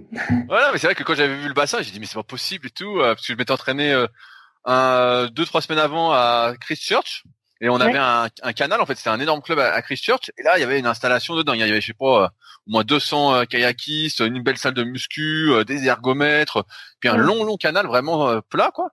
Et quand je suis arrivé à Auckland, je dis, oh putain, c'est quoi ce bassin déchaîné Ah ouais.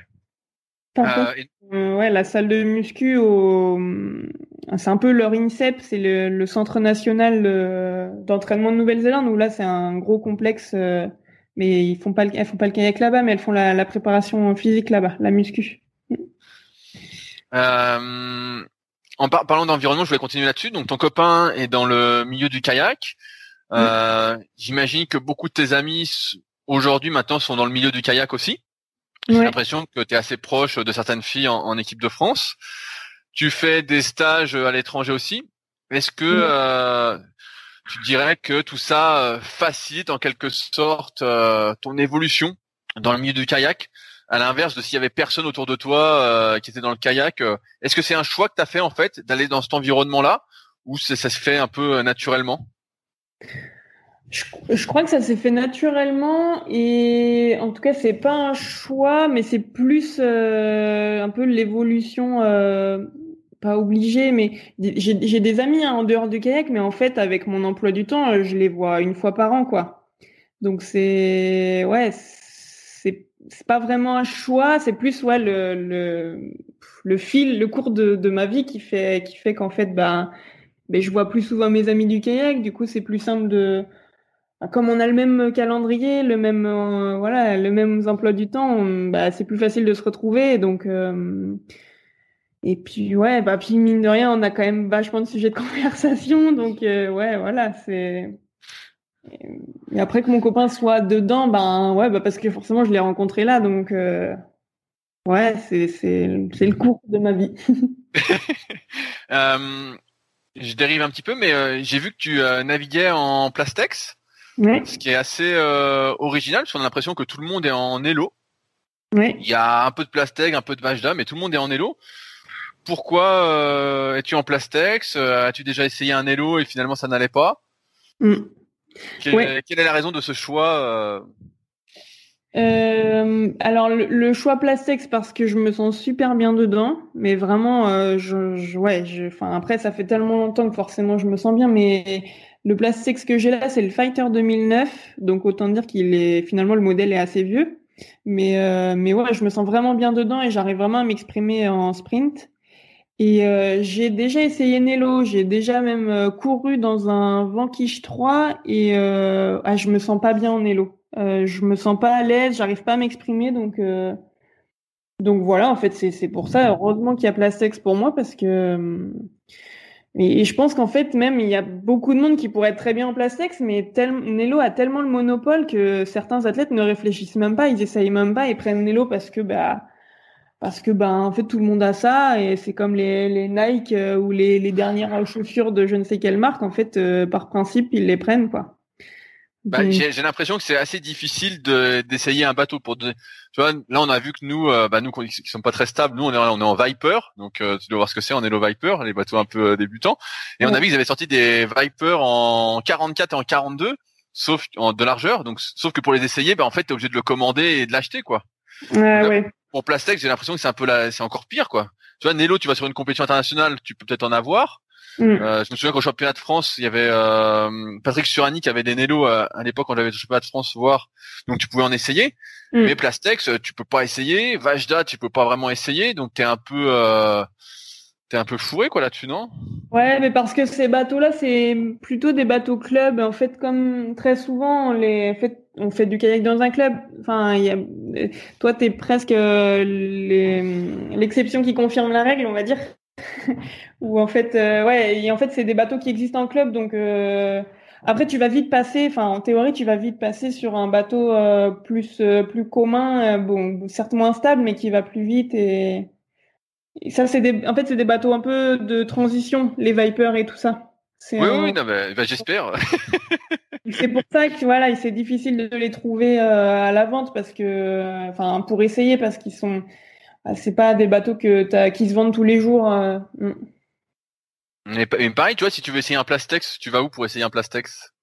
Bah en fait, euh, comme moi je suis dans la team Plastex, euh, c'est lui qui, quand il sort un bateau, il me, il m'en amène un pour que je l'essaye. Donc euh, pour moi, c'est assez simple. J'ai pas, je fais pas d'efforts. pareil, j'ai l'impression qu'au niveau des paillets, il y a une sorte de rivalité entre Bradshaw et Yantex. Ouais. Est-ce que tu as une préférence? J'ai vu que certains avaient même un manche Yantex et des pales euh. Ouais. Oui, oui, mais ça, ouais, c'est un peu les deux grandes marques aussi. Moi, je suis en Gentex. Et euh, alors, en fait, quand même, les formes, il y en a pas mal qui, se, qui sont les mêmes formes. Par contre, moi, ce que je trouve, c'est que tu as un peu le toucher Gentex et le toucher Bracha, enfin, dans les sensations de, voilà, de, de la pagaie. Et, euh, et, et, en fait, soit t'aimes l'un, enfin, soit tu préfères l'un, soit tu préfères l'autre. Moi, je, je suis très bien en Gentex. Enfin, je, et donc en gros, enfin tu me mets deux les mêmes formes, la forme identique dans les mains, je vais sentir si c'est une Gentex ou une Bracha. Donc euh, voilà, je, je, pense que c'est une question voilà juste de ressenti. Il y en a pas une qui est mieux que l'autre et euh, c'est pour ça que les deux sont à kiff kiff un peu en voilà sur le marché. Donc euh...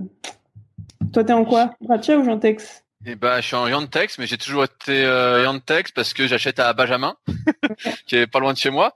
Donc euh, et qui est euh, toujours euh, qui est euh, comment qui a toujours du stock ou qui commande assez rapidement. Donc euh, et je suis en Gamma Rio. Okay. J'imagine. Donc toi t'es pareil, t'es en Gamma Rio Non, je suis en Gamma tout court. Gamma tout court, ok. Et t'es en quelle taille?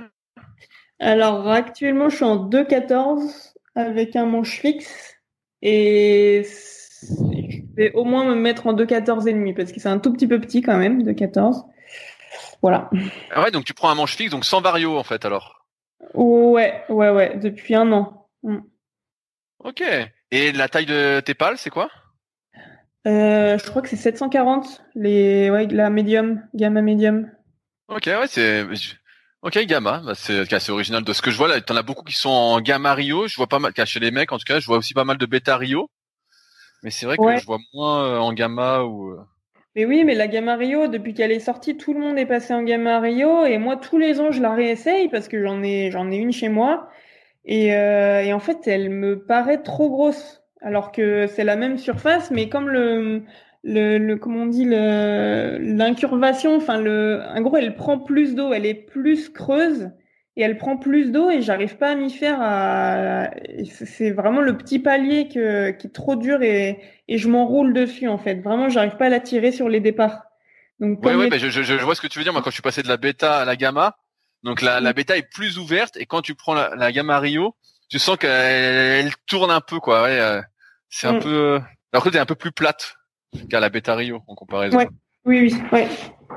Donc c'est vrai que ça, ça fait bizarre, mais on, on dit, de ce que j'entends, que la Gamario se place d'elle-même euh, comme il faut, quoi. Oui, oui, elle est, mais elle est vraiment bien. Hein. Elle est, ouais, elle, elle, se met toute seule. T'as plus qu'à tirer dessus. Enfin, elle, ouais, le trajet dans l'eau est vraiment agréable, mais, euh, mais moi, j'ai vraiment, j'arrive pas. Il... Bon, depuis, il a sorti un modèle un peu plus petit, mais euh, ouais, je reste avec la mienne où je suis très bien avec. Bon. Bah. euh, tout à l'heure, tu parlais euh, que tu avais eu mal euh, aux épaules. Euh, ouais. Je voulais parler un peu des blessures dans le kayak, parce que j'ai pas l'impression que ce soit un sport euh, hyper traumatisant comparativement bah, justement à la musculation, là où tu peux avoir des mouvements qui ne vont pas ou des sports plus extrêmes. Est-ce mmh. que tu as déjà eu des vraies blessures via ta pratique? Euh, bah alors vraie blessure, je sais pas ce que tu appelles une vraie blessure, mais j'ai eu. t'oblige à arrêter ouais, de t'entraîner? Ben là oui, actuellement en fait, j'ai ouais j'ai eu euh, au, au, niveau du dos ouais, des lombaires, euh, blessure qui vraiment qui m'a qui m'a couché, euh, ouais donc ouais des limbagos à répétition là depuis cet été ouais j'en ai j'en ai un peu chié on va dire. Et, Et c'est venu sans prévenir à chaque fois? Tu sentais pas que tu fatiguais ou? Si, si, si, ouais, ça fait un an où en fait, euh, depuis un jour, en gros, je vais te raconter, un jour, j'ai poussé un, un, frigo, le frigo de ma mère, et ça m'a fait une petite douleur dans le dos. Euh, voilà, bon, c'est comme ça arrive régulièrement. Sauf qu'en fait, depuis ce jour-là, dès que je suis assise dans, dans les transports, donc le, le train, l'avion, la voiture, je je suis toujours mal après. Vraiment, je supporte euh, et donc c'est, enfin, je supporte de moins en moins bien les tous les trajets comme ça, les, les fait d'être assise mais mal assise. d'être inactive et donc et en fait ça fait que de se dégrader là le, et le voyage en Australie il m'a clairement il m'a tué enfin depuis le, retour de l'Australie où il y avait 24 heures d'avion je j'ai trop enfin ouais ça fait que de se dégrader et, et cet été j'ai commencé à faire des limbagos j'en ai fait trois ou quatre qui est quand même, euh, voilà, à mon âge. Ouais, ça, ça, ça, fait beaucoup de, de suite euh, en un été. Hein. Bah ouais, ouais, donc et en fait, ouais, la, la, la Coupe du Monde, ouais, c'était, ouais, j'ai pas pu courir la Coupe du Monde à cause de ça, donc euh, c'est la première fois où vraiment je suis, ça m'empêche de, de, ouais, de, de, de faire un effort. Donc ouais, c'est pas facile, mais c'était la première fois cette année. Et euh, ouais, parce que j'ai vu que ça t'était arrivé, pareil, au, c'est quoi, c'était le championnat de France où t'as pas pu participer non plus? Ouais, alors ça c'est que j'ai eu un torticolis et donc le bon c'est lié au dos parce que voilà ça marche. Enfin c'est mais ça c'est ouais c'était c'était bizarre. Enfin ça a duré aussi euh, presque trois semaines mais ouais c'était un torticolis intense. Euh, voilà c'est venu puis c'est reparti et puis voilà c'est pas c'est pas une vraie blessure euh, comme le dos quoi. Et ben justement en tant que comme t'es kiné est-ce que tu as un avis sur justement les causes de tes limbagos et les solutions? Ouais, ben du coup, grâce à la réathlée, là je suis en fait je fais un, cycle de réathlétisation à l'INSEP, je découvre euh, plein de choses en plus de voilà des de mes connaissances en kiné. Et je pense que ce qui m'aide vachement là c'est le ben, c'est justement ce que je te disais tout à l'heure, c'est le renforcement de mes fessiers où euh, je pense qu'ils ont un rôle à jouer dans le, maintien du bassin et donc il y a évidemment aussi le gainage et il y a évidemment aussi euh, ben, la position assise, mais c'est pour tout le monde, enfin, euh, et encore plus chez les sédentaires, la position assise, vautrée, mal assis et inactif, elle est, super mauvaise. Et, et on pourrait croire que le kayak, ben, c'est pas top, mais pour moi, le kayak, non, ça, on est en activité, on est gainé, il y a de la rotation, donc ça bouge tout le temps. Donc, le, le kayak, pour moi, il est pas traumatisant pour ça, mais par contre, c'est vraiment les être assis euh, sur un siège, euh, là, ça, c'est vraiment pas bon, je pense. Et donc, ouais, euh, ouais bah, je pense, je pense aussi. En, en muscu, c'est ce qu'on appelle l'amnésie des fessiers. C'est qu'à force qu'ils soient comprimés, à force d'être assis, ils ont du mal ensuite à intervenir quand ils devraient intervenir, quoi. Donc en fait, t'as le dos qui se tasse. t'as plus d'amorti en quelque sorte. Ouais. Mm. Ben ouais, ouais, c'est ce qui se passe chez moi. Après, il y a, ouais, c'est c'est c'est quand même complexe. Hein. Je t'avoue que même en étant kiné, en étant, euh, en, en ayant les ressentis et tout ça, euh, j'ai du mal à comprendre pourquoi ça met du temps, pourquoi ça revient, pourquoi ça. Donc voilà, mais. Euh, ouais, parce que dire, moi, extérieurement au kayak, normalement, t'as un gainage, euh, t'as as un super gainage, donc normalement, t'es solide au niveau du dos, quoi. Il y a pas de, il pas y avoir trop de soucis, quoi. Ben, j'ai un super gainage, mais quand même, je pense que c'est une question aussi d'équilibre dans le corps. Euh, quand on est super fort du haut du corps et que euh, et que ben, du coup on a les fessiers en fait qui sont euh, euh tout rapla plat et, euh, et qui fonctionnent clairement, qui en fait c'est toujours le haut du corps qui va prendre et et, et je pense que ouais du coup ça il est en surcharge. Il faut pas mettre le, corps en surcharge juste parce que le reste du corps en fait est pas assez vigilant et pas assez réactif. Et je pense que c'est important, voilà, d'avoir un équilibre corporel, euh, euh, que ce soit des, chevilles qui sont stables, les genoux et les hanches stables, euh, pour que aussi le haut du corps soit plus à l'aise et pouvoir aussi se relâcher du haut. Je pense vraiment que l'équilibre, il a, il a un gros rôle dans le, à la fois dans la prévention des blessures, mais à la fois aussi dans la transmission des forces et, de, et dans le coup de pagaie, quoi. Et, et de, depuis ces, tes mots de dos, entre guillemets, j'ai vu que tu repaillais, donc ça va de mieux en mieux?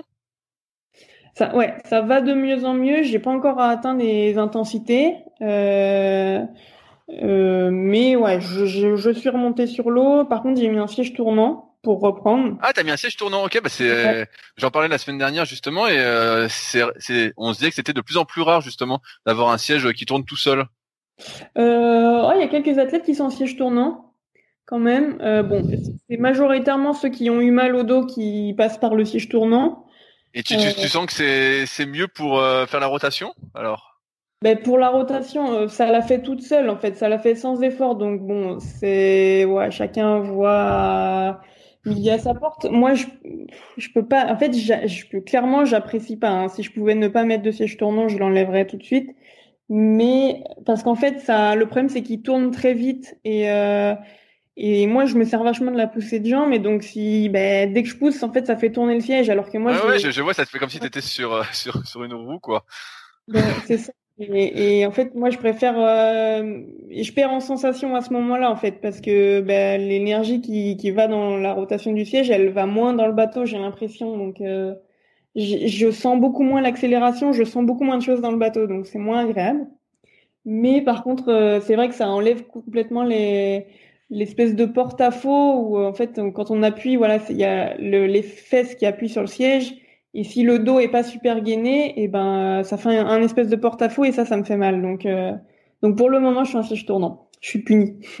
ouais, ouais, c'est. J'avais testé un ergomètre de la marque euh, Veba, je crois, qui avait justement le siège tournant. Et euh, quand j'avais dû choisir un ergomètre, j'étais dit ah ça c'est trop bizarre, euh, ça me va pas trop. C'est vrai que ça. En fait, c'est comme si c'est sur un roulement à billes et ça tourne hyper vite, quoi. Ça tourne vite, ouais. Ça tourne plus vite que la poussée de jambe naturelle. Donc euh, ouais, faudrait que ça aille un tout petit peu moins vite. Mais bon, ça. Après, il y a quand même des choses qui sont pas mal parce que notamment sur l'ergo où de toute manière t'es pas sur l'eau, tu fais pas glisser. Euh, euh, finalement, tu peux travailler des bonnes amplitudes euh, sans, sans, sans effort. Donc, c'est plutôt aussi bien quand même. j'ai je sais pas si c'est moi, mais j'ai l'impression d'avoir plus de mal à tourner sur l'ergo que sur l'eau. Est-ce que tu as remarqué ça ou c'est moi? Non, c'est possible parce que le siège, du coup, tu es sur un siège fixe et, ouais. Euh, et en fait, euh, parce que quand tu quand tu tournes, ton bateau il gîte aussi un petit peu sur l'eau et ta machine, par contre, elle elle bouge pas. Et donc ça bloque un peu la, la rotation, je pense. Ouais, ouais, parce que j'ai l'impression de devoir forcer, forcer pour tourner, alors que sur l'eau, euh, ils arrivent un peu mieux. C'est possible, ouais. Euh, justement, bah là, on parlait de blessures, euh, de réathlétisation. Je voulais parler un peu euh, d'hygiène de vie. Euh, J'imagine que quand on fait deux à trois séances euh, par jour, on fait parfois des siestes entre deux séances qu'on s'alimente euh, correctement, qu'on essaye de tout faire euh, entre guillemets euh, bien la plupart du temps pour mieux récupérer. Mmh. Est-ce que alors je vais commencer par les siestes. J'imagine que tu fais des siestes presque tous les jours, c'est quand tu t'entraînes à fond. Ouais, ouais, ouais. Moi, je suis une, une siesteuse. Je, je fais pas mal de siestes. Pas, pas tous les jours, mais quasi. En stage, en stage, c'est tous les jours. Mais euh, au quotidien, euh, ça m'arrive de pas en faire. tu vois, aujourd'hui, je n'en ai pas fait, par exemple. Mais, est-ce que tu as fait deux, est-ce que as fait deux séances aujourd'hui? Eh ben non, aujourd'hui c'est repos. Eh ben voilà. Et ouais, ouais, euh, quand, ouais, quand je m'entraîne, ouais, je fais en sorte de pouvoir faire une sieste. C'est important pour, pour être en forme bah, pour la, la séance de l'après-midi, quoi. au niveau de l'alimentation, est-ce que tu essayes de manger assez sainement ou est-ce que euh, tu peux avoir euh, du mal euh, sur ce sujet-là? Ouais, je fais partie des, des athlètes qui mangent bien au niveau nutritionnel. J'apporte, voilà, je mange vraiment équilibré avec beaucoup de légumes, des féculents et des protéines. Et donc sur ça, je mange bien. Après, au niveau diététique, euh, plutôt, euh, je m'autorise quand même, par contre, euh, pas mal d'écarts. je mange du chocolat, je mange du fromage, je mange du beurre de cacahuète. Enfin, donc voilà, il y a des choses. Enfin, je, par contre, je vais pas manger des chichis ou des gaufres ou je ne sais quoi. Mais, mais ouais, je me fais quand même des pas mal de plaisir. Et par contre, je mange bien vraiment au niveau nutritionnel, avec euh, tout ce qui est euh, micronutriments et tout ça, je suis, je suis assez vigilante quand même. Est-ce que tu prends justement des compléments alimentaires ou pas du tout? Euh, Je prends de temps, je prends de la spiruline en fait au petit déj, j'en mets dans mon bol de céréales. Euh, euh, je prends de temps en temps de la cérola. Je t'avoue que c'est plutôt quand je tombe dessus, je me dis allez tiens, je me prends une petite pastille. Oui, ça, ça, a, ça a bon goût en plus. ouais, voilà. Et euh, et puis et puis voilà, je prends ben, depuis cette année, je prends des protéines végétales. Alors, euh, je pense que tu t'y connais mieux que moi. Tu vas peut-être pouvoir me donner des, des idées, mais ou des conseils, mais c'est pas très bon au goût, c'est ça? Ça va, je les mange en yaourt, donc ça va. Mais euh, ouais, c'est plutôt niveau protéines, tout ce qui est whey et tout ça. Moi, j'ai du mal à tout ce qui est en poudre à prendre. Et donc, euh, ouais, je, je, préfère prendre un œuf et une tranche de jambon que. Oui, bah moi aussi. Un shaker de prot, quoi, mais. Euh... Ouais, après, en protéines végétales, sinon tu peux manger directement. Tu sais, t'as euh, bah, as le tofu, tu dois connaître. T'as as ce qu'on a appelle aussi en protéines végétales, si tu veux manger moins de viande, ce qu'on appelle des protéines de soja. Tu dois trouver au supermarché dans les rayons bio. Et en fait, c'est du soja sous forme de grains et ça contient plus 50 grammes de protéines au 100 grammes. Donc rien que en mets 50 grammes, ça te fait déjà l'équivalent d'un bon steak, quoi. Mm, mm. Ouais, le soja, tu vois, j'en prends pas trop trop. J'essaie de pas trop en prendre. Je... ok, t'aimes pas trop le soja C'est pas que j'aime pas, mais c'est, je sais pas, c'est un peu, c'est un peu controversé, non, le soja? Oui, oui, c'est tendancieux. Donc ouais, c'est le genre de d'aliments que je consomme pas du tout tous les jours, même pas toutes les semaines. Par contre, je m'interdis pas d'en manger. Ok, ouais. Après sur les protéines végétales, bah, moi avec Superphysique, qui est euh, ma marque, on fait plein de protéines végétales en poudre justement pour essayer de varier. On fait du pois en poudre, on fait un mélange où il y a de protéines de citrouille et de riz aussi. Mm-hmm. Donc, euh, mais c'est vrai que bah Aujourd'hui, on sait que, je vais pas débattre trop longtemps là-dessus, mais que la consommation de viande euh, est un peu euh, excessive, donc. Euh... Ouais, ben oui, oui, ouais, moi je suis un peu dans cette ligne aussi, donc euh, voilà, j'essaye de trouver des alternatives. Ouais, bah, les alternatives, il y a pas des masses, hein. il y a des œufs, il y a le poisson. Je sais pas si tu manges encore du poisson. Je mange du poisson, ouais, ouais, ouais. Voilà, donc poisson. Après, tu as des super poissons comme les sardines, le maquereau, qui, sont des sources d'oméga 3 en plus, donc ça c'est mm. super. Ouais, ça j'en après, ouais, après moi je mange pas mal de tofu, donc. Euh... D'accord. Mais c'est vrai que la viande aujourd'hui, euh, c'est un peu compliqué. C'est un peu compliqué, ouais. après, chacun, chacun fait ce qu'il veut, mais par contre, moi je pense vraiment, enfin pour moi, trop de viande, beaucoup, beaucoup de viande, même euh, euh, indépendamment du point de vue écologique et tout ça, et je pense que le corps, il, enfin mon corps, il, il va être plus fatigué avec beaucoup de viande, donc euh, c'est bien de pas trop trop en manger. Euh, est-ce que tu fais euh, pareil des, de la méditation, de la visualisation ou des choses euh, en particulier? Dont on n'aurait pas idée pour mieux performer moi, ouais, j'ai découvert la visualisation dans ma préparation pour Rio et, et j'en fais, ouais, j'en fais soit toute seule en autonomie, soit avec Petit Bambou. ok, oui, il y a une application. Ouais, ouais. Mm. Donc euh, bon ça c'est simple parce qu'en fait on est il y a quelqu'un qui parle et donc euh, qui va toujours euh, réorienter sur le sujet mais mais mais ouais la méditation en autonomie c'est c'est vachement bien en fait ça fait vachement du bien et ça ça travaille pas mal l'attention quand même l'attention et après je crois sur le long terme ça travaille bon, le le, le, la capacité à être plus serein et, euh, et être bien en fait tout court, je crois. Ouais, ouais, bah, de toute façon, il y a que du positif. Hein, là, mm. Là c'est sûr, mais ouais, ouais, la visualisation, c'est sûr. Moi, je m'en sers aussi pas mal, car pour essayer d'avoir le bon geste, mais euh, mm. j'étais curieux de savoir si toi aussi à plus haut niveau, euh, tu faisais ce genre de choses ou, ou, pas. Mais en fait, de ce que je comprends, euh, ton travail technique ne s'arrête jamais. Non, ouais, bah, ouais, moi je, je pense toujours, toujours à ma technique. C'est ça, c'est inépuisable chez moi la réflexion sur la technique, mais j'adore ça. Mais par contre, je fais pas beaucoup de visualisation, ça. Euh, et à chaque fois, je me dis que ça serait bien, mais euh, mais l'effort, euh, ouais, je, je m'y mets pas en fait. Donc euh, voilà. Mais peut-être, t'as raison. Je pense peut-être faut, faut vraiment que je me mette un petit coup de pied aux fesses pour m'y mettre. Surtout là, en naviguant pas beaucoup, mais ouais. Ouais, ouais, bah il y avait des études entre guillemets euh, quand je regardais ça qui disaient que quand tu visualisais vraiment longtemps, ça pouvait faire office vraiment d'un point de vue euh, moteur euh, de vraies séances. Mmh, ouais. Donc, mais bon, après c'est sûr que c'est dur de rester 40 minutes à t'imaginer en train de pagayer plutôt que de pagayer. ah ouais, moi non, j'en suis pas là, hein, genre, ah ouais non, 40 minutes. J'ai déjà fait 2-3 minutes, mais c'est tout. euh, je voulais euh, finir un peu sur tes euh, objectifs. Là, il y a les JO normalement qui se profilent euh, à Tokyo en 2021. Est-ce mm. que tu es déjà qualifié? Non, pas encore. On a qualifié le, le enfin quatre places. On sait qu'on a ouvert quatre places, quatre quotas. Mais par contre, les quatre personnes qui iront, ça, non, c'est pas encore fait. Ça sera fait au mois de mai l'année prochaine, 2021. Ok, donc c'est une sélection exprès euh, où faut que tu gagnes en fait.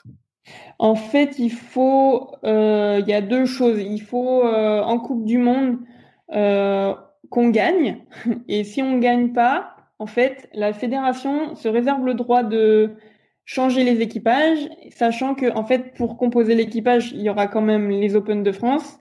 Et, et, donc en fait, il faudra quand même être bonne sur les Open de France. Donc au moins être dans les quatre premières. Et en fait, enfin voilà, enfin je vise plus que les quatre premières, mais ouais, il faut au moins être dans les quatre premières.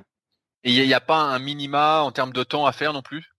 Non, ça, il n'y a pas de minima de chrono parce que les conditions sont tellement changeantes, surtout à Vers-sur-Marne, qu'on ne peut pas se fier à ça. Oui, oui, il paraît que le bassin n'est pas terrible. Euh. Non. euh, bah, J'en profite pour te poser une question euh, plus personnelle. Je cherche un endroit euh, où passer une ou deux semaines l'hiver pour m'entraîner. As-tu un endroit à conseiller en France? En France? Bah, du coup, je te conseillerais d'aller dans le sud. Ce que je connais, moi, l'hiver dans le sud, c'est en France, c'est Temple-sur-Lot. Mais j'y suis allée une fois en février, quand même, il neigeait. Donc, c'est pas. Bon, je crois que c'était exceptionnel, mais quand même, je suis tombée sur cette année là où il neigeait. Donc, euh, par contre, alors je connais pas, mais de ce qu'on m'en dit, le Gros du Roi, c'est en bord de mer, mais quand même, tu es dans le sud, tu es vraiment dans le sud euh, et, je pense que tu peux avoir des températures euh, vraiment correctes et surtout toi qui es aussi en surf ski, enfin, en, ouais, en bateau, bateau de euh, tu pourras bien te faire plaisir là-bas, à la fois en course en ligne et à la fois en, mer. Donc, ouais, je pense que c'est une bonne J'avais peur qu'au Gros du Roi, justement, comme ce soit près de la mer, euh, il y a beaucoup de vent en fait, même sur le canal.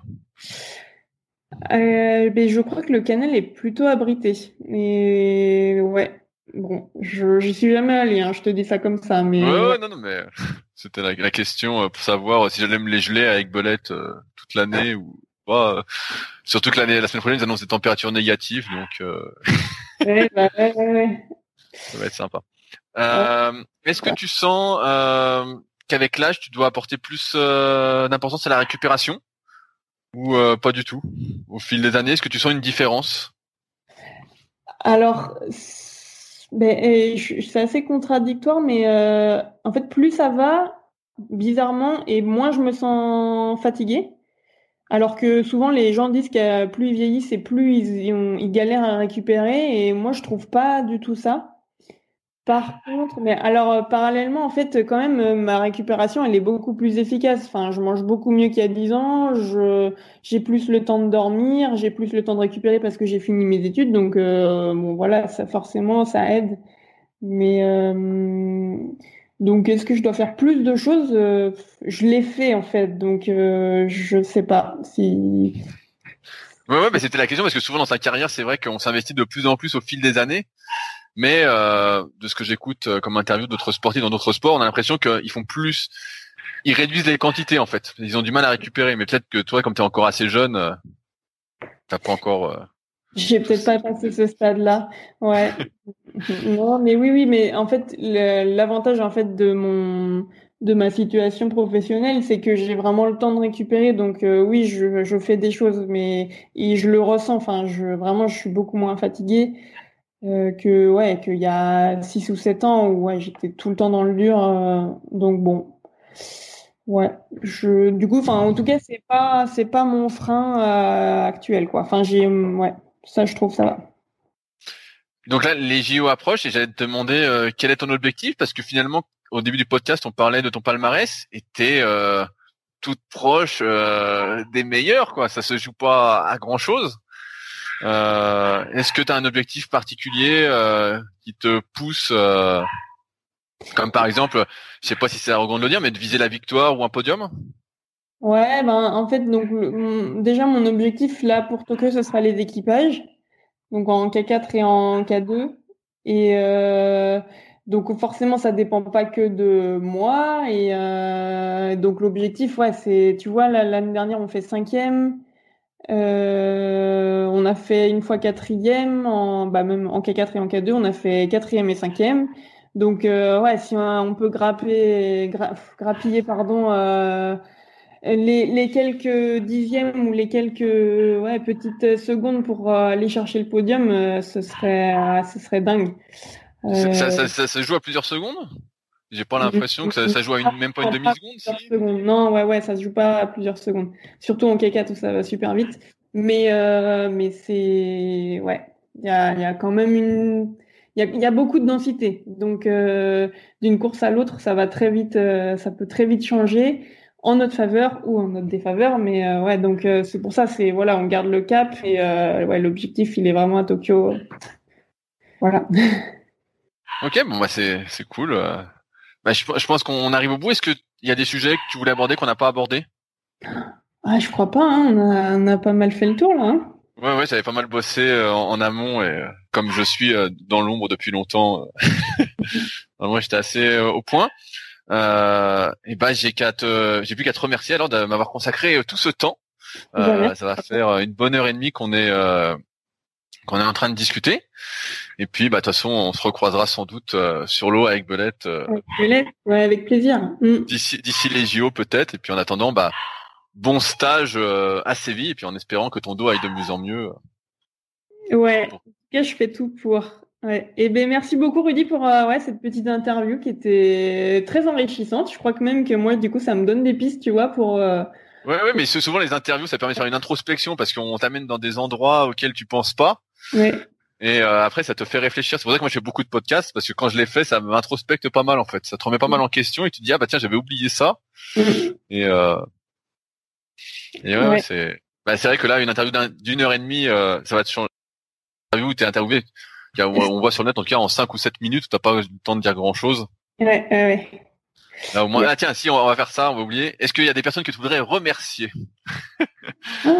Euh, pour Si t'as peur d'oublier euh, certaines personnes, tu peux dire euh, j'ai peur d'oublier certaines personnes. j'ai peur. Bah ça c'est sûr que je vais pas pouvoir remercier tout le monde parce que en fait, ce qui se passe c'est que les gens ils s'en rendent même pas compte. Mais euh, des fois, tu vois, ils me disent un truc ou deux comme ça, et en fait, moi, j'y cogite, tu vois, plusieurs jours, plusieurs mois, ou même des années après, je me rappelle de ce qu'ils m'ont dit. Et en fait, ça me fait des, des déclics des fois, et, ces personnes elles se rendent pas du tout compte. Donc, évidemment, je vais remercier mes entraîneurs, euh, Fred, Yann, euh, Nico Mayotte. Il y a quelques années, il y a JP aussi qui me suit pas mal. Donc eux, c'est vraiment des personnes qui m'apportent énormément de choses. Il y a aussi ma prépa mentale qui, voilà, qui fait un gros boulot euh, pour euh, m'accompagner. Il y a Sylvain aussi qui m'accompagne. Enfin, il y a vraiment plein de monde. Tu vois, là, je suis à la réathlée avec euh, Anne-Laure qui qui m'apprend plein de trucs, mais sur moi, mais aussi sur le, le corps humain et du coup sur qui vont m'aider pour mon métier de kiné. Donc, enfin, moi, je vraiment, je suis tellement reconnaissante de, de tout ce milieu qui m'entoure donc c'est enfin c'est un pur bonheur quoi. Même en dehors du fait de voilà de, de la compète et de mes seuls objectifs de kayak, euh, c'est je suis trop chanceuse en fait de, de ce que je vis. Donc euh, ouais, je remercie. Ça fait longtemps que tu fais de la préparation mentale? Euh, Ouais quand même, ça fait ouais ça fait 6-7 ans. Ah ouais donc ah ouais, ouais ça fait longtemps parce que on a l'impression que ça se démocratise euh, un peu plus ces deux trois dernières années. Ah ouais. Mais ça fait 6-7 ans ouais t'es vraiment non, ouais, ouais, moi j'avais commencé. Après, c'est pas le truc où je suis très, euh, très, très, comment on dit, euh, disons que j'y vais pas très assidûment, mais, euh, mais, mais, mais quand même, mais ça fait très longtemps que j'en fais un petit peu, on va dire. Ok. Euh, J'ai une dernière question qui me revient. Euh, quand tu étais plus jeune, t'en as qui te disaient, qui voyaient ton potentiel, qui disaient ah bah t'as du potentiel, t'as du potentiel et a priori euh, ça te marquait. Est-ce que c'était des personnes qui euh, auxquelles tu accordais justement de l'importance et c'est pour ça que ça te marquait quand on disait que tu avais du potentiel ou c'était des personnes euh, lambda? Non non non, c'est que des personnes qui étaient dans le milieu qui avaient qui avaient un certain bagage, ouais. C'était ah non parce que du coup les enfin les gens qui me disent ça comme ça qui n'y connaissent rien, ils t'encouragent en fait, mais vrai ils n'y connaissent rien donc euh, voilà. Non, ouais, c'est vraiment des personnes qui étaient dedans. Mm. Ok, bon bah Cool, on va finir, on va finir là-dessus et puis euh, n'hésite pas, euh, j'ai envie de dire, à partager des trucs sur les réseaux sociaux parce que je trouve que c'est très très difficile de trouver. C'est pour ça que je lance ce, podcast et ces interviews, des informations sur le kayak. Euh, On est toujours à la recherche de la petite vidéo qu'on n'a pas vue et euh, c'est rare d'en voir ou de voir des interviews. Bah, c'est vrai qu'on garde un peu pour nous tout ce qu'on fait à l'entraînement, notamment tout ce qui est du point de vue technique. Mais euh, alors qu'en fait, on y passe des heures et des heures, on pourrait partager beaucoup plus que ça, mais euh, ouais. Ouais, tu vois, je pense pas, par exemple, à moi, je vois, je suis pas mal euh, Peter Manning, le mm. suédois, et lui, il partage, mais tout le temps, tout le temps, tout le temps. Mm. Donc pour moi, derrière, bah c'est c'est super, quoi. Mais c'est vrai que voilà, c'était le petit mot de la fin. N'hésitez pas à partager. ok. C'est toujours c'est toujours cool pour ceux qui sont qui sont dans l'ombre et qui cherchent en quelque sorte de l'inspiration, de la motivation. Parce que le kayak, c'est quand même un sport, quoi qu'on en dise, quand tu es tout seul dans ton coin, c'est un sport un peu difficile. Tu es mm. tout seul, bah nous maintenant on est deux ou trois sur l'eau. Mm. Donc et on a l'impression que c'est un sport un peu marginal quoi. Donc j'ai envie de dire plus on est de fous, plus on est de fous, mieux c'est quoi. Ouais, c'est vrai. Bah, merci beaucoup de partager ça, voilà, à la communauté pour que ça se développe. C'est cool. Hein. C'est ouais. bah d'ailleurs, je, je, je conclue un dernier truc. Qui me conseilles-tu pour cette deuxième interview? J'allais partir sur ta coéquipière Manon. Euh, Qu'en penses-tu? Ouais. Alors, euh, ben, je te conseille vraiment, enfin tout le monde, tous ceux qui sont en équipe là, il y a chacun, enfin t'as que des personnalités vraiment euh, pas farfelues, mais qui vont qui vont très différentes les unes des autres. Donc euh, ouais, je te conseille Manon, je te conseille Léa, et je pourrais aussi te conseiller euh, Cyril Carré qui euh, voilà qui, qui, qui, va être très intéressant d'un point de vue technique. Il va être très très pointilleux. Euh, Étienne qui va être très intéressant il va t'apporter plein de choses du point de vue peut-être même euh, philosophique euh, sur sa manière de, de vivre euh, sa, sa, vie d'athlète qui est aussi très individuelle. Puis t'as Max le bah, médaille olympique. Donc lui c'est c'est the tête d'affiche voilà qui est très pro et, et qui pourra t'expliquer Qu'est-ce qui l'a aidé à. Ah oui, il est passé à deux doigts de la médaille d'or. Hein. Il a pas. Ouais, ouais, ah, il était vraiment à deux doigts quand on voit la course. On se dit ah il était en tête et. Euh... Il manquait pas grand chose. Hein. Euh, ouais bah voilà. Hein, ouais. Bon, bah, cool bah de toute façon je vais les contacter puis. Euh, yes. En espérant que vous ne, ils ne soient pas trop fatigués de leur stage. Ah, entre deux séances. Ils seront en forme. et bah ça roule. Et bah merci Sarah.